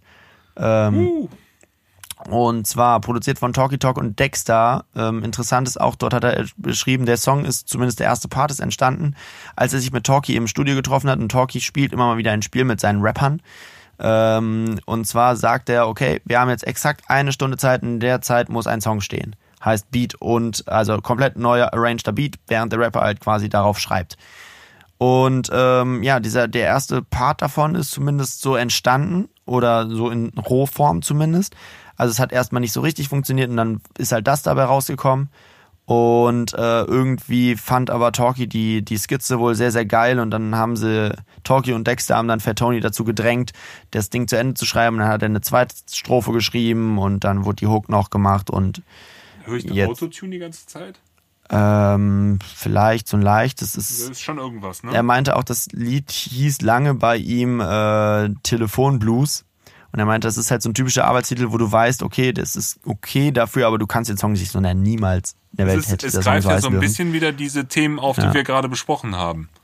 Also ich habe hier wieder zwei Zitate stehen. Ich glaube, das ist auch einer der, äh, also es, fühlt sich so an, oder äh, es, es wirkte so auch in den Interviews und so weiter, dass der Song nicht autobiografisch ist, sondern einfach ein Gefühl vermittelt. Ja, obwohl ich, ich starre, ich starre Aber ich nur noch kann mir das vorstellen, Display, weil dieses Gefühl so, da ist- die ganze Zeit. Kurz vorm Schluss der Beziehung weißt du, es passiert oder vom Schluss von irgendetwas weißt du, okay, das passiert, das, das habe ich jedes, jeden, jedes Monatende mit meinem Kontostand. So, Es geht auf das Monatende zu und ich weiß, weil ich ja im Kopf mitrechne, wie viel ich ausgegeben habe. So, es dürfte langsam zu Neige gehen, aber ich will nicht auf mein Konto gucken, weil in dem Moment, wo ich sehe, da steht 1,40 Euro, weiß ich, dass ich mit dem Geld auskommen muss. Das lasse ich mir Wenn- lieber wenn vom Bankautomaten sagen, wenn, wenn, du, kein wenn Geld da mehr 1,40 Euro rauskommt. steht, weißt du, die, die YouTube-Auszahlung ist gekommen. Ja? ja, genau. Die zahlen leider erst ab 70 Euro. Das kommt also nur alle acht Monate mal eine Zahlung rein. Das ist sehr traurig. Naja, äh, ja, genau. Es ist bei mir wie bei Fat Tony im Anfang. Ähm, äh, heute stehe ich, beziehungsweise er sagt ja früher, ich stehe heute an meinem Bankautomat, drücke auf anderer Betrag.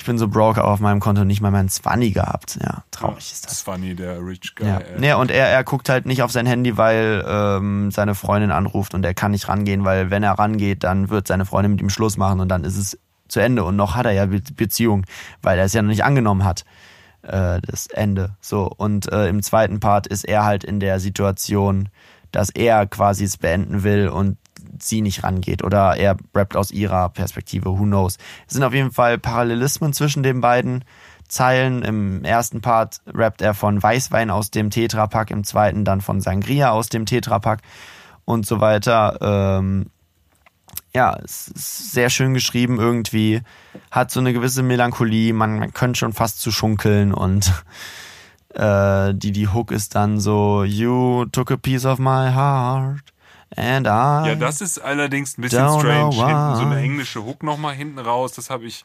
Er, er Hab ich nicht meinte, gefühlt. er meinte, das ist, äh, das ist so das Stadion-Hittigste, was er schreiben kann. Und es ist ein sehr, sehr, sehr kleines Stadion, aber für die Fat Tony Army. Also das habe ich überhaupt nicht verstanden. Ne. ja, keine Ahnung. Ich weiß nicht, irgendwie passt es für mich in den, in den Sound rein. Und äh, ich glaube, es ist einfach nur der Versuch, eine solche, eine Hook für diesen Beat zu schreiben, die nicht deutsch cringig ist. Wenn du jetzt sagst so, du hast einen Teil meines Herzens mir genommen, klingt halt direkt wieder so nach Ich Goethe, Herzschmerz. Verstehe halt so. nicht das auf Englisch plötzlich und so. Gerade bei so einem deutschen Wortakrobat wie Fat Tony habe ich das irgendwie, weiß ich nicht. Vielleicht ich, ist es auch dem geschuldet, dass dieser Song innerhalb von einer Stunde entstehen musste und dann war das halt die Hook und dann wollten sie sich nicht davon trennen. Who knows? Ich find's nicht störend, um ehrlich zu sein halt. Das ist deine Meinung. Jedem seine Meinung, sag ich ja immer. ah, das ist ein schönes Schlusswort. Ja, nee, das ist nicht das Schlusswort, weil wir sind jetzt zwar die Songs durch, aber was wir sonst noch immer machen, ist die Allgemeinbewertung des Albums, die wir zwar immer wieder zwischendurch gemacht haben, aber ich will ja noch das Kapitel Fazit haben und deswegen sag mir, wie ist dein Fazit? Mein Fazit. Ähm, ich glaube, ich habe es oft genug gesagt. Ich kann mit dem Album sehr viel anfangen. Ich finde es, wie oft bei den Alben, die wir hier besprochen haben, ein bisschen anstrengend. Es ist jetzt ein Album, was ich mir auch nicht auf Das Dauer sagst du nur, weil ich die Alben raussuche. Ja, wenn wir endlich mal was von Mero besprechen würden, fände ich es wahrscheinlich nicht so. Da Nein, fand ich's dann anstrengend. Aber Nein, aber du weißt, was ich meine. Es ist sehr viel Inhalt, man muss sich drauf einlassen können. Ich glaube, so ein Fat Tony-Album bringt nichts im Auto zu liegen. Die anderen kannst du im Pumpen im Auto oder sowas, weißt du? Ja, witzig, aber so ein, ich hab's im Auto liegen. ja, das, das funktioniert so. Das ist eine coole Nummer.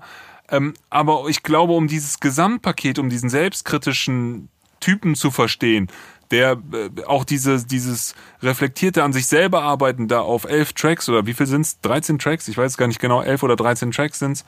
Ähm, 13. die ganze Zeit daran arbeitet, sich anzunehmen. Das ist ja eigentlich irgendwie schon so ein bisschen so ein Selbstfindungsalbum die ganze Zeit. Und ich glaube, wer sich darauf einlassen kann und ihm zuhört, der geht nicht klüger als vorher heraus. Der weiß aber danach, ey, die Welt ist wirklich kompliziert. Und die ist nicht einfach und man muss sich überlegen, ob man sich überhaupt positioniert, wie man sich positioniert und ob man sich positionieren kann. Ähm, also das finde ich inhaltlich gut. Ich kann, wie habe ich auch tausendmal gesagt, mit ihm inhaltlich sehr oft sehr gut relaten. Ich habe das Gefühl, ich habe es nicht nachgeguckt, aber er wird auch so 85er Jahrgang sein oder 86, 84 auf jeden Fall. Ähm, ist er altersmäßig oder hat er, redet er von den gleichen Themen, die mich interessiert haben? Dass er das Sammy Deluxe auch wieder immer so als 84. 8. Dezember 84. Ah, dann- da- da Witzig, er- der zwei Tage nach mir Geburtstag. dann ist er ja sogar noch älter als ich. Dann, ähm, dass er sich damit so viel auseinandergesetzt hat, ähm, kommt aus der ganz gleichen Zeit. Musikalisch finde ich, um es nochmal musikalisch zu betrachten, ähm, sind ja so zwei Welten eigentlich drauf. Da kommt die gute alte Boom-Bap-Welt, dieses klassische Conscious Rap-Deutsch-Ding irgendwie mit so Beats, ähm, kommt daher, kommt aber auch mit so ein paar aktuellen Trap-Nummern um, also Trap-soundigen Nummern um die Ecke. Mm, Gefällt mir gut. Ich stehe ja immer auch auf die aktuellen, auf die modernen Sachen. Ich hänge ja nicht so fest in einer Zeit. Ich mag ja oft, wie es sich weiterentwickelt in den einzelnen Sachen. Insofern ist das für mich eigentlich sehr cool, dass er so einen modernen Flow aufgreift, auch dass er seine Adlibs, ich meine, du hast jetzt gesagt, du findest sie nicht Trap-typisch, aber er nutzt seine ja, nee, Adlibs. doch, die sind schon Trap-typisch, Er aber sie, sie wirken irgendwie anders. sie wirken anders. Er macht sie auch ein bisschen anders. Er macht sie auch, da ist egal, ob sie intelligenter oder nicht intelligenter sind. Er macht sie auf seine ganz eigene Art. Und ich glaube, diese Handschrift hat irgendwie das ganze Album. Es hat was ganz eigenes. Die Beats sind meist sehr einfach. Wir hatten jetzt schon deutlich kompliziertere Alben. Also jetzt auch Dendemann und sowas da, The Crowd und Tour. sowas. Ich sag nur Tour. Also ich sag mal, Crowds und Tour würden mir da beide spontan einfallen, haben noch übertriebenere, aufwendigere Soundwelten kreiert. Was jetzt hier bei Fat Tony. er kreiert also seine Sprachwelten. Genau, irgendwie. weil das wollte ich sagen. Bei Fat Tony ist ultra Platz für den Rap. Und das ist halt cool an diesen einfachen Beats. Und diese einfachen Beats haben manchmal auch, wo wir über so Halbtonschritte geredet haben, manchmal so eine Reibung, dass sie auch schon so ein bisschen unangenehm sind und trotzdem trotzdem gut runtergehen, aber immer genug Platz für den Rapper lassen. Also mhm. eigentlich oft mein Fazit. Ich finde es sehr stark. Ich am Anfang gucke ich den Sachen eigentlich immer so ein bisschen skeptisch entgegen und weiß es nicht. Aber so vom textlichen Inhalt hat mich Fat Tony auf jeden Fall ja 100% überzeugt. Mhm. Super Rapper, super Inhalte und dieses Auseinandersetzen mit Selbstzweifel, habe ich es geschafft, muss ich schaffen. Für mich gerade auch so ein Punkt, wo ich mich sehr viel damit auseinandersetze und insofern spricht es mir ganz oft aus der Seele. Ja, also ich muss sagen, war das ich bin. Ein kurzes Fazit? Nee, es war ein super Fazit, das war schon fast Monologlänge von mir. ähm, ich muss ich lerne sagen. bei den Besten. ich ich äh, bin sehr, sehr großer Fat Tony-Fan vorher schon gewesen. Yo Picasso ist ein Album, das bei mir wirklich über Jahre hoch und runter lief, gefühlt so. Also ich habe sehr, sehr große Stücke auf ihn gehalten und ich fand auch seine, das Mixtape fand ich streckenweise sehr, sehr gut. Streckenweise war es nicht ganz so mein Fall. Das Album mit Mine fand ich auch streckenweise wahnsinnig stark. Das hat mich aber auch nicht im ersten Anlauf gekriegt. Und dieses Album, ich hatte sehr hohe Erwartungen. Und nach den Single-Auskopplungen auch. Und es hat mich trotzdem noch mal geflasht irgendwie. Ich weiß nicht, ob es im Gesamtzusammenhang oder, aber es war halt einfach irgendwie so, wow, ich war halt wirklich sehr, sehr, also ich kam von Rock am Ring zurück und hing da so in meiner halben Katerstimmung und hörte dieses Album das erste Mal. Und es hat mich sofort gekriegt. Und äh, es, es war sehr, sehr, ja, ich war sehr angetan. Und ich, ich bin, äh, ich, ich habe es jetzt auch schon bestimmt zehn oder zwölf Mal durchgehört, dieses Album. Und bin immer noch sehr, sehr angetan von diesem Album. Und das zeigt ja schon, dass es irgendwie mich sehr gekriegt hat. Und das ist jetzt Aber vielleicht keine große Überraschung. Ich habe es ja auch ausgesucht für diesen Podcast. Aber ähm, Spricht ja, ja auch so ein bisschen für meine Theorie, dass man sich einfach darauf einlassen muss. Ne? Ja, absolut, absolut. Das sind einfach wirklich noch Alben. Da macht auch mhm. einer nicht gezielt nur Singles, ja, er hat ja auch, auch gezielt gesagt, das ist jetzt ein Album, das war angelegt als Album. Deswegen ja, ja. hat er ja vorher sein Mixtape hat ja auch Albenlänge, aber er hat gesagt, es ist ja kein Album, weil er halt irgendwie die Songs gemacht hat, auf die er Bock hatte und ohne Zusammenhang, die irgendwie auf eine Platte geklatscht hat. Und hier steht halt jeder Song an einer Position, wo er halt in dem Zusammenhang hingehört. Die Sounds haben irgendwie ein Gesamtbild. Man hat ein Thema, unter dem das Ganze vereint ist, so ein bisschen. Und man hat halt einen Vibe, auf dem das Ganze läuft. Und ähm, ja, für mich funktioniert es sehr, sehr gut. Ich glaube nicht, dass das jetzt so der Meilenstein ist, der alles ins Wanken bringt. So, das sicher nicht. Aber es ist für sich gesehen ein starkes Album, was mich wahrscheinlich auch die nächsten, in den nächsten Jahren immer mal wieder rausgekramt wird, so wie ein Yo Picasso von mir auch immer mal wieder aus meinem äh, Vinylregal gezogen wird und dann nochmal aufgelegt wird, wird es dieses, diesem Album wahrscheinlich auch so gehen. Ähm, man könnte jetzt theoretisch noch zwei weitere Songs, die auf der Bonus-Vinyl drauf sind, analysieren, aber ich glaube, dafür ist es jetzt schon zu spät. Einmal der Vollständigkeitshalber sei noch gesagt, er ist damit auf die neun gechartet ähm, einen Platz hinter Contra der in der dritten Woche in den Charts ist. Ähm, aber immerhin vor Capital Bra, der ist zwar schon seit neun Wochen drin, aber immerhin. vor Atemlos, das ist halt auch schon seit drei Jahren dabei. Nee, ah, nee, nee, das, die ist gar nicht drin. Aber Nein. wer neu eingestiegen ist auf die drei, ist Ben Zucker. Wer ist Ben Zucker? Ja, der ist bekannter, würde ich sagen. Kenne ich nicht. Ja, ist ja nicht schlimm. Avicii hat auch ein neues Album rausgebracht. Das Krass. ging mir mit diesem Rezzo auch so. Rezo. Wie, wie? Also Rezo. Ah. Der Rezzo. Der Rezzo, ja. Gut, äh, es ist schon spät. Wir haben inzwischen 1.18 Uhr. Ich äh, hoffe, ihr seid bis jetzt dran geblieben. Und ähm, ja, ich also, überlasse nur mal meinem, kurz Ben Zucker, ne? Echo war Echo nominiert für Nachwuchsschlager des Jahres oder sowas, ne? Also toll. Kannst du dir mal merken, so wie ben Beatrice, Zucker. Beatrice Egli, bester internationaler Act, war besser als Macklemore in dem Jahr, ja, sicherlich. Ja, ey, vielleicht machen wir mal zu Ben Zucker und Beatrice Egli einen Podcast. Boah, ja, bitte, da haben wir aber sehr viel inhaltlich, ja, wo ich rein Schreibt das mal in die Kommentare, ja, wenn da machen wir den großen, Da machen soll. wir den großen Sexismus-Podcast, Rap versus Schlager, ich da bin ich dabei. Ja, ich schlage ja für die nächste Folge vor, dass wir nur Vintage, Tilidin und solche Songs mal besprechen. Können wir und gerne mal auch die mal richtige machen. Dröhnung geben. Schreibt doch auch mal in die Kommentare, worauf ihr Bock habt, was ihr hören die wollt. Die drei Leute, die das jetzt noch hören. Ja, bitte auf YouTube also, einmal in die Kommentare. Wer bis jetzt dran geblieben ist, der darf sich was wünschen und wir werden auf jeden Fall überlegen, ob und wir wir werden das kontrollieren, machen. weil ihr schreibt unter den Kommentar, wo ihr euch was wünscht, noch einmal der pinke Elefant riecht gut. Einfach damit ich weiß, dass ihr es gesehen habt. Ich weiß auch nicht, wo dieses Bild jetzt herkommt. Ist in Ordnung, wollen wir jetzt auch nicht hinterfragen. Clemens, es hat mir sehr viel Spaß gemacht. Ich freue mich immer sehr, dass du mich an solche Alben ranführst. Gerne, ich hätte es mir wahrscheinlich in seiner Gänze nicht reingezogen, bin aber wie gesagt echt positiv überrascht und hab's echt gut durchhören können. Ja, wunderbar. In das diesem Sinne, schön. Ich hoffe, dir das eine geht auch gute einigen Nacht. Zuhörern so. Ja, Dir äh, eine dir gute auch. Nacht, euch gutes Laufen, gutes Aufräumen, viel Spaß in der Schule oder bei der Arbeit. Macht es gut. Ciao. Ciao.